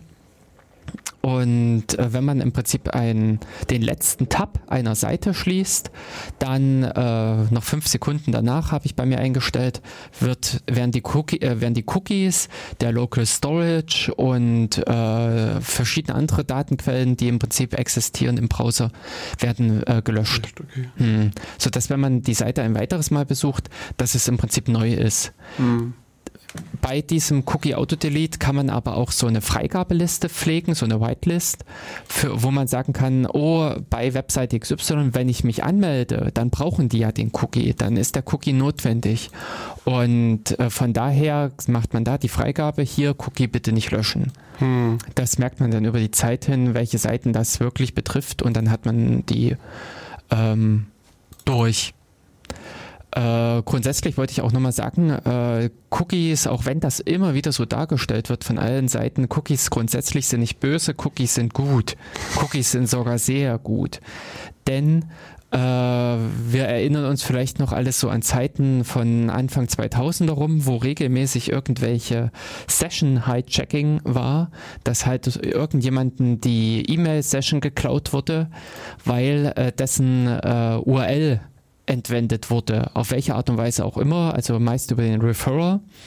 Und äh, es gab früher diese Zeiten, wo in der URL oben in, hinter dem Fragezeichen so eine komische Nummer stand, hm. so eine wilde Zeichenkombination.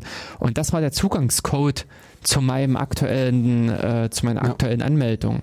Genau. Und das war noch wesentlich anfälliger, dieses Spiel, immer als jetzt mit den Cookies. Wobei, ich meine, das eine schließt ja das andere nicht aus. Du kannst deine Seite trotzdem so bauen, dass du so über so einen, diesen Parameter dein, dein Passwort oder deine, deine Session-ID übergibst mhm. und, und keine Cookies setzt, sondern dass du einfach sozusagen das in der URL, das, also, machst Session-ID ist gleich 123 ja, genau. und überträgst es immer weiter und wenn das halt mal wegfällt, wenn es fehlt, musst genau. du halt wieder von Null anfangen.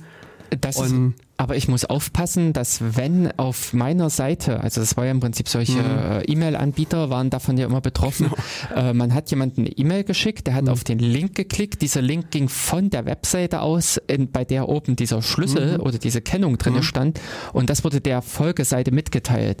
Die konnte hintenrum bei GMX rein Ah, naja, äh, bei dem äh, Anbieter reingeht, äh, reingehen und konnte im Prinzip das äh, Postfach oder den Zugang Ach so meinst du das? Ja, ja, okay, okay. Hm. Hm. Und äh, solange man sich in seinem eigenen Universum bewegt, ist das nicht so. Aber hm. äh, da abzusichern, dass man nie sein eigenes Universum verlässt, das ist auch äh, ein guter äh, Gehirn, also eine gute äh, Denkaufgabe. Ja. Hm das stimmt. Ich meine, Cookies sind erstmal, ich weiß nicht, weder, weder gut noch böse, sind einfach ein Werkzeug. Ja, wobei ich sie äh, fast schon als gut einsehen würde, weil sie einfach ihren Nutzen haben.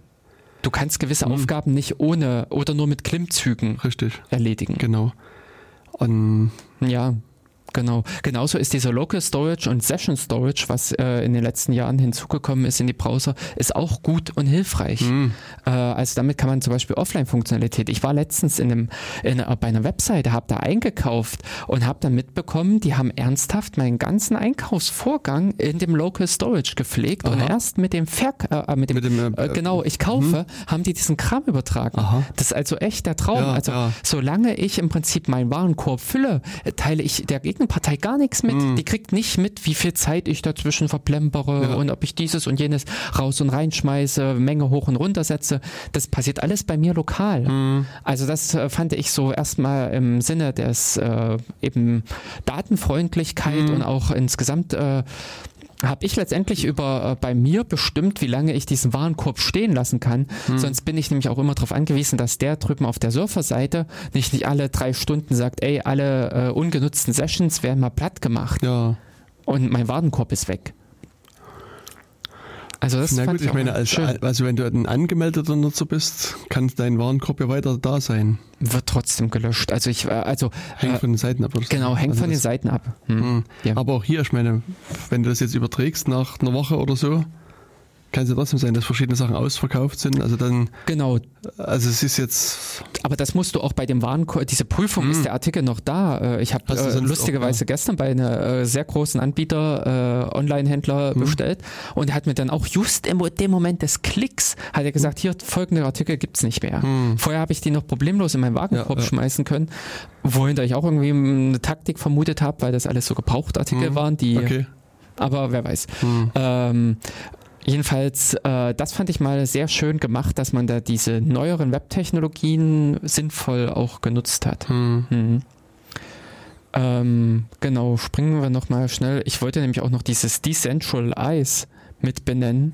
Das mhm. ist äh, zum Beispiel eine, äh, eine Erweiterung, die versuchen, diese ganzen, was wir vorhin angesprochen hatten, diese äh, CDNs, diese Content Delivery Networks auszuhebeln. Mhm. Die haben also jetzt schon angefangen und unter anderem äh, von was so ganze dieses jQuery und sowas da wird diese Ressource nur einmalig geladen und wenn wieder eine Seite das nachlädt, klemmt sich dieses Add-on dazwischen und gibt das lokal raus und nicht mehr äh, greift nicht mehr auf den ja. Surfer zu. Also diese Thematik, was wir vorhin beschrieben hm. haben, dagegen kämpft dieses Decentralize zum Beispiel an. Genau. Ähm, ja, was hatten wir dann sonst noch? Ach so, und dann äh, weiß ich nicht, äh, wir haben ja, ach noch, doch, wir haben noch ganze fünf Minuten oder? Ja. Äh, nee, drei Minuten. Und, ungefähr noch 30 verschiedene Plugins, die man, äh, über die man reden könnte. Also das, ich glaube, die Sendung bietet sich auch so an. Also ich meine, was, hm. also äh, ich habe halt auch sozusagen im Vorfeld ja. mal über mit unserem äh, Twitter mhm. und Mastodon und so weiter Account mal ah, nachgefragt, was okay. so Leute nutzen und es sind natürlich viele, die eben sowas wie, was gerade was du jetzt genannt hast, hier uBlock Origin und Privacy mhm. Badger und Decentralize und keine Ahnung was genau. benutzen. Und, aber sag mal, die, die Bandbreite an, an, an Plugins ist ja wesentlich mhm. breiter als nur, in Anführungsstrichen äh, also ah, IT-Sicherheit okay. und Datenschutz-Plugins. Ja, Weil ich erinnere mich, ich habe früher halt dieses, ähm, äh, das war ein Plugin, wo ich den Firefox als Wim benutzen konnte. Mhm. Also das ja. gab mal eine ganze Zeit lang. Das, mhm. das, das, das war erst so ein, so ein Plugin zum Beispiel. Oder ähm, wo ich, also in, in, wenn ich ein Textfeld bearbeitet habe, ja. hat es ja automatisch ein Vim oder ein Emacs gestartet genau. und ich konnte da meinen Text reinschreiben, genau. speichern. All, äh, also früher hieß das It's All Text. Ja, genau, richtig. Mhm. Das speichern und dann absenden. Also wenn man irgendwie einen längeren Text in, in, in ein Kommentarfeld verfasst hat, ist das halt einfach, also zum einen angenehm, weil du deinen Editor wieder hast, mit dem ja, kannst du Richtig. Und zum anderen ist es halt so, wenn man länger an dem Text schreibt, es passiert mir sehr häufig, dass dann die Session weg ist und du drückst auf Senden, guten Glaubens, und dann sagt er bitte neu anmelden und, und den Text, wo du da ja. zwei Stunden fein überlegt hast, deine Worte zu wählen. Geh sterben, du Arsch. Ja, genau. ja. es war dann weg. Also ja. Das, ähm, äh, also insofern, und bei dem It's All Text ist es halt lokal gespeichert worden. Mhm. Und dann konnte ich halt sozusagen zumindest die Datei, das, die Datei wieder aufrufen, reinkopieren und, und, und es war gut. Also das war halt jetzt auch so ein Plugin, was, was äh, mhm. ich recht nützlich fand. Und was jetzt, äh, also ich werde auf alle Fälle nochmal die Liste in diesen Blogbeitrag reinschreiben, also mhm. also könnt ihr euch dann auch nochmal mhm. durchklicken. Was ich, äh, was mich auch immer wieder nervt, ist, Mhm. wenn du auf eine, also gerade bei Twitter oder irgendwo anders auf eine URL klickst, da steht dann irgendwie Seitenname und äh, Pfad und tralala.html und dann Fragezeichen, UTM Source Ah, ist gleich hm. das, UTM Ja, genau. dieses jenes und, und irgendwelche Parameter, die nur zum Tracking benutzt werden. Also und und ich achte eigentlich immer darauf, wenn ich Links verschicke, dass ich das alles rausnehme. Also auch, also dass ich das, dass das weg ist, weil, weil mich nervt das und ich will auch nicht, dass der andere das stört. Ja, Und da- du willst auch nicht so eine URL verschicken, sondern vielleicht genau. nur eine halb so lange. Richtig. Und da gibt's also, also mindestens drei verschiedene äh, Plugins, die automatisch das Ganze abschneiden nennen. Mhm. Also alles, was so Tracking-Zeug ist. Und das finde ich also auch sehr angenehm. Das werde ich jetzt auch mal ein bisschen bei mir testen. Mhm.